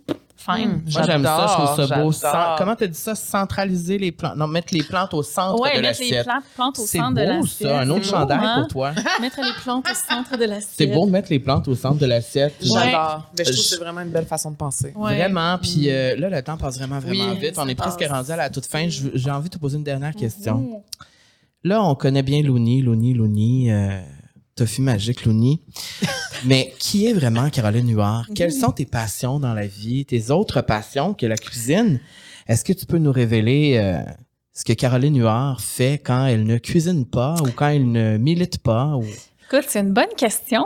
C'est quelque chose qui est en train de se redéfinir beaucoup dans les dernières années parce que là, ça fait quatre ans que j'ai fait ma transition de carrière. Euh, et là, bon, il y a un petit, un petit pépin, là, un petit, un petit contretemps mondial qui est arrivé là, Hmm. entre-temps. On sait depuis pas de que- quoi tu parles. Mais euh, j'ai- j'en suis encore à essayer de définir la distinction entre ma vie personnelle puis ma vie euh, professionnelle, je dirais. Avant, c'était clair, là, tu sais, j'amenais pas comme de travail à la maison. Mais là, tu sais, vu que ça a commencé comme un hobby pour moi, les médias sociaux, j'ai encore la difficulté à, comme, à séparer les deux. Euh, puis mon travail prend beaucoup de mon temps puis de mon énergie parce que je travaille sur plein de projets en même temps qui me passionnent. Puis tu sais, c'est un peu ça le problème quand t'es passionné. là, Mhm. c'est que plein d'affaires. ouais, mais euh, moi, une de mes activités préférées qui implique pas d'être avec d'autres personnes, c'est de marcher très longtemps en écoutant des livres audio, des podcasts. C'est comme une de mes activités. Bref, là, je, peux marcher pendant des heures et des heures ou courir ou alterner les deux. C'est vraiment quelque chose que j'aime beaucoup. Je suis quelqu'un qui très, je suis vraiment une bébite sociale. J'aime vraiment être avec les autres. J'aime ça rencontrer des nouvelles personnes. Fait que j'aime beaucoup les activités comme, je sais pas, des lancements. J'aime beaucoup croiser des gens au hasard, puis tu sais, jaser comme ça, mais je suis vraiment quelqu'un qui a besoin de beaucoup de temps tout seul pour comme digérer tout ça. Puis pour moi, la marche, c'est comme une activité qui permet de faire ça. Euh, j'aime beaucoup tout ce qui est euh, tout ce qui est créatif, en fait, puis c'est pour ça que j'étais allée dans la cuisine. Fait que, tu sais, euh, j'ai pendant longtemps fait des arts visuels, des trucs comme ça. J'ai essayé de m'y remettre dans les dernières années, mais vu que c'était pas une priorité, j'ai pas de temps consacré de temps, tout ça, mais c'est quelque chose que j'aimerais refaire. Mais à la base, tu sais, pour moi, là, mettons quelque chose, une journée idéale, c'est d'être avec des amis proches dans un chalet, d'aller faire une rando, euh, de prendre le temps de se cuisiner quelque chose en Mm. gang. Ça, pour moi, c'est genre la plus belle affaire au monde, tu sais. D'avoir des longues discussions profondes, philosophiques avec les gens, c'est vraiment quelque chose que j'aime vraiment beaucoup. Mm. Fait que je pense que c'est beaucoup ça. Euh, mais j'en suis encore à essayer de me redéfinir là, dans les Est-ce dernières que parfois ton métier d'avant te manque? Euh, la seule chose qui me manque, c'est le contact privilégié avec des gens qui te racontent leur histoire, tu sais. Fait que ça, c'est vraiment... C'est beaucoup quelque chose que j'ai retrouvé avec le balado, tu sais, justement, tu sais, Ouais, de, tu sais, de oui, faire des à la longues des entrevues. gens, ouais. ouais. Euh, ça, ça me manque vraiment le- de sentir que tu fais une différence dans la vie de quelqu'un. Ce qui me manque pas, c'était toute la structure administrative autour de ça. Tu sais, Mm. moi, les gens que je voyais, ils bénéficiaient d'une assurance invalidité. Donc, il y a de la pression de l'assureur pour que la personne aille bien rapidement. Mm. Mais là, comment ça se fait? Il est pas retourné au travail. Lui, ça fait comme quatre mois là, qu'il est en dépression. Ça nous coûte cher. Là, faudrait qu'il aille mieux. tu sais. Fait que ça, ça, c'est le genre de choses que j'étais rendu un peu lourd pour moi de dealer avec ça. Euh, mais euh, ouais, ce côté-là me manque. Les, les gens, mais pas, pas au point de retourner faire le métier. Plus d'essayer de retrouver ça ailleurs. Et là, est-ce qu'il y aurait un, un autre livre bientôt? Y a-tu un... Je travaille pas sur un livre en ce moment. Parce que là, on a déjà deux livres. On a deux livres de cuisine. D'ailleurs, puis- j'en ai un là, je l'ai oublié de l'amener sur le plateau. Je voulais que tu me l'autographies en Ah, direct. ben là, écoute, je pourrais te faire ça hors caméra. Moi, là, je veux que tu me ça. l'autographies, genre, à Euh, toi, Carl, ou tu sais. Dédicacé. Hey, autographie. ça Celui fait qu'on est allé au lancement. C'est Eh celui oui, qu'on en est allé au lancement. 2019. Ensemble. Ouais. Ça n'a pas de bon sens. Ouais. Oui, on est allé au Septembre lancement. 2019, ouais, que j'ai lancé des mon gens, premier livre. déjà. Ben oui, hey, ça fait, oui, je me sais, j'ai revu des photos récemment, Oui. puis je te voyais, là. Mais oui, c'était mon premier livre, il n'y a pas eu de lancement pour le deuxième, il est sorti, là, avec le petit pépin mondial, là, comme il n'y a pas eu de lancement Mais quand même, un pendant quelques succès. années. Oui, les deux livres, c'est vraiment des beaux succès, là. Pour vrai, je, je me considère chanceuse, merci. Euh, oui, donc, il y a les deux livres. Je travaille pas sur un autre livre en ce moment parce que j'ai pas trouvé un angle comme, tu sais, je veux pas dire, voilà d'autres, voici Ouais. d'autres Ouais. recettes. Tu sais que ce soit plus moi, euh, il faut comme. fait que j'ai- organique, J'ai pas naturel. trouvé encore une idée. Puis là, ça va faire bientôt un an que je suis, euh, je suis collaboratrice avec euh, la plateforme Mordu de Oui. Radio-Canada qui occupe beaucoup de mon temps. En plus des autres projets, tu sais, moi, je mange à Télé-Québec qui revient pour une cinquième saison qu'on commence à tourner Bravo. dans deux semaines Mhm. ici. Euh, fait que- puis plein d'autres projets comme ça. Euh, donc, j'essaie aussi de, vu que j'essaie de, de, tu sais, de, de m'accorder plus de temps libre, là, comme personnel aussi, je me suis pas imposée de réécrire un livre dans la dernière année. C'est correct. C'est beaucoup, là, tu sais. Ouais. Puis j'ai ma, ma business aussi de produits en épicerie aussi. Oui. Que ça, c'est une autre affaire, l'entrepreneuriat. C'est comme un autre bébite, là. C'est comme, je, moi, si tu m'avais dit un jour tu vas être euh, entrepreneur, j'aurais dit non. Si Ah je hein. dit, il y a comme 7-8 ans, tu vas avoir du tofu Hey, tu vas voir ton produit en épicerie, tu vas faire de la télé. J'aurais été comme, non, ça se pourra pas, là, tu sais. J'étais comme, jamais Là, me maintenant, la télé, t'aimes ça? Hey, moi, j'adore faire de la télé. J'aime pas tant ça me voir à la télé, mais je pense qu'il y a personne qui Non, aime Non, ça. non, je te confirme, j'aime pas ça moi non Il y plus. a personne, puis, je pense que personne est à l'aise, tu sais. Mais, euh, non. Très rare, en tout cas, les personnes Ben, qui le sont. c'est ça. Mais ça, je suis comme un peu neutre par rapport à ça. J'aime pas particulièrement ça, mais comme c'est pas un frein, là, tu sais. Mhm. Mais je- ce que j'aime vraiment de la télé, c'est de travailler en équipe avec des Mhm. gens. Tout le monde Oui. sait ce qu'il y a à faire. Tout le monde est beau, comme, ça. tout le monde fun, est bon, là, tu sais, dans ce qu'il y a à faire. Tout le monde est focus. Puis, tu sais, Tout le monde peut compter sur tout le ah, monde. c'est tellement le fun. vous faites faire pour les bonnes raisons aussi. Oui, c'est ça. Quand tu travailles tout dans un but commun. comme nous, on peut compter sur Fred en arrière, lui il s'occupe de tout. Et voilà, Les éclairages, les micros, les caméras. Il fait tout. C'est lui qui me maquille aussi avant, qui me coiffe aussi avant. Ah ouais, c'est lui qui m'a fait ma mise en Oui, pied. c'est lui qui fait tout le, glam ici, le CCM. Le CCM. Mais, euh, Mais tout ça, puis toi, avec Mordu aussi, je travaille avec une équipe aussi euh, éditoriale. Fait que ça, c'est vraiment le fun parce que, dans le fond, tu sais, je suis je gagne ma vie en créant du contenu pour les Mm. médias sociaux, Ouais. mais euh, qui n'est pas juste du contenu publicitaire, parce que ça, c'est une des choses. Les gens, ils pensent que quand tu as des abonnés, ça vient avec un chèque là, sur Ouais, Instagram. non, c'est là. ça. Mais euh, d'ailleurs, j'avais fait une vidéo il y a deux, trois ans là-dessus où j'expliquais pourquoi c'était Oui, important d'encourager les créateurs Moi aussi, de contenu. souviens. Bon, Ouais. ouais, mais- je m'en souviens, ça doit être envoyé Ouais. ouais. en DM. Hey, non, mais ça avait, ça avait beaucoup, euh, Ben, beaucoup voyagé, cette oui. vidéo-là. Mais, euh, mais c'est ça, fait que c'est, faut tout le temps que tu fasses de la pub. Tu sais, j'ai- quelques clients que j'ai gardés que j'aime, je travaille avec eux depuis des années, puis je continue de le faire. Euh, mais pour moi, tu sais, j'avais envie d'aller vers quelque chose qui était plus juste de la pub. Là. Je voulais faire plus du contenu éditorial avec une équipe. C'est ce que ça me permet de faire avec Mordus. Et ce que je trouve le fun avec Mordus, c'est que c'est des capsules qui sont faciles à écouter, qui Ouais. sont faciles Ouais, à retrouver. ouais. On peut les partager en ligne et euh, si vous les avez pas vus, je vous conseille fortement de les Ouais. voir sur euh, Mordus. Méchants commentaires. Ouais. méchants Ouais. commentaires et euh, je t'en ai envoyé quelques-uns que Oui. j'ai trouvé vraiment le fun puis je trouve que c'est un très beau concept. Moi j'adore ce genre de concept où Moi on lit les commentaires négatifs puis on réagit. Il y a plusieurs célébrités américaines qui le font. Comme euh, vraiment... euh, Twitter, euh, les Oui, tweets. avec Jimmy Kimmel. Fallon, Jimmy Kimmel. c'est ça. Les mini Ouais. Donc euh, voilà et euh, je te le répète en terminant mais je t'aime beaucoup. Oh, On t'aime. Et, euh, et Oui. merci pour tout ce que tu fais. Et quand tu parles de plusieurs personnes qui ont un même projet, une même idée, puis on fait avancer les choses, euh, moi, je pense que ton rôle, euh, il est parfait pour toi. Mm-hmm. et, euh, et moi, ça m'inspire beaucoup à prendre davantage place dans le rôle que moi aussi je pourrais avoir là-dedans. Depuis ces nombreuses années-là que je fais ça. Et euh, voilà. Alors, on Ben, t'aime pour de vrai. Merci. On peut te suivre sur Instagram, euh, Oui. at Looney. Looney, L-O-O-U-N-I-E. Euh, je vais te faire une confidence. Je vais te faire une confidence. Je sais jamais si c'est deux O, deux U. Il y a C'est trois deux O voyelles. et un U. C'est Deux O puis un U. Parce que le ça, mot tout le temps, c'est tout le temps deux U. Il y a mais Non, mais il y a deux O, mais il y a un U aussi. O-O-U. Mais c'est Y a que. une raison? Ben, en fait. Moi, je- euh, je l'ai lu dans mes recherches. Ouais, Looney, ça vient de Huard. C'est mon nom de famille. Oh. Un loony. Un loony, c'est une pièce de 1 ou un loon, c'est l'animal, le huard. OK, oui. Euh, donc, un loony, c'est une pièce d'un dollar, mais je l'ai comme francisé en rajoutant un U-L-O-O-U-N-I-E. Ben, c'est malade. Ça, hot, te va bien. puis Ben c'est un oui. beau marketing. Puis, tu sais, loony aussi, c'est euh, comme un loony bin, c'est genre un asile de fou. Là. Tu sais, un loony, c'est genre, t'es un, t'es un peu viré sur le top. Puis, je suis comme, ah ouais. On aime ça. non, non, non. Et, et là, on va pouvoir te retrouver euh, à l'automne, t'as dit tantôt? Oui, moi, je mange de retour pour une cinquième saison à Télé-Québec. Et euh, pour ce qui est de ton balado, on peut toujours euh, l'écouter Oui, sur sur audio. C'est disponible ventre. gratuitement. On peut écouter ça euh, à plat ventre et je vous conseille fortement de l'écouter. C'est vraiment un balado, euh, c'est vraiment un documentaire en cinq épisodes. Donc, c'est c'est une série comme qui a un début puis une fin. C'est pas comme comme Tu peux votre, écouter votre n'importe quoi. Tu commences du début, Ouais, tu ça s'écoute un après l'autre. C'est pas comme un. J'ai pas des invités à chaque semaine. Là, c'était de, ça, c'était, c'était difficile au montage là, parce que c'est t'as une heure et demie, deux heures d'entrevue avec quelqu'un puis tu gardes trois, quatre minutes. Eh Là. oui. Ben, tu sais, vous le savez, Ouais. vous choisissez des extraits pour les médias sociaux, mais au moins l'entrevue, nous, non, faut comme, faut, faut juste garder des petits bouts. Fait c'est de te faire évoluer dans ton projet, mais j'ai beaucoup aimé ça faire du documentaire. Ça, ça m'a donné la piqûre. Là, aussi. Oui, euh, ça là, moi je pense que c'est une piqûre que je vais avoir dans ma vie à un moment donné. Là, c'est comme on dit, ça s'en vient. C'est comme j'anime aussi un balado sur audio avec des jardins où on parle de finances puis de psychologie reliée à ça. Puis on a eu l'année dernière, on a eu puis ça. Bon, je, oh, j'allais dire de quoi faut pas que je dise. Mais euh, ça a failli, tabarnouche que ça a failli. Mais euh, l'année dernière, on a rencontré un thérapeute qui nous a expliqué plein d'affaires sur les finances puis notre relation avec l'argent, pourquoi c'est comme ça, selon plein d'affaires.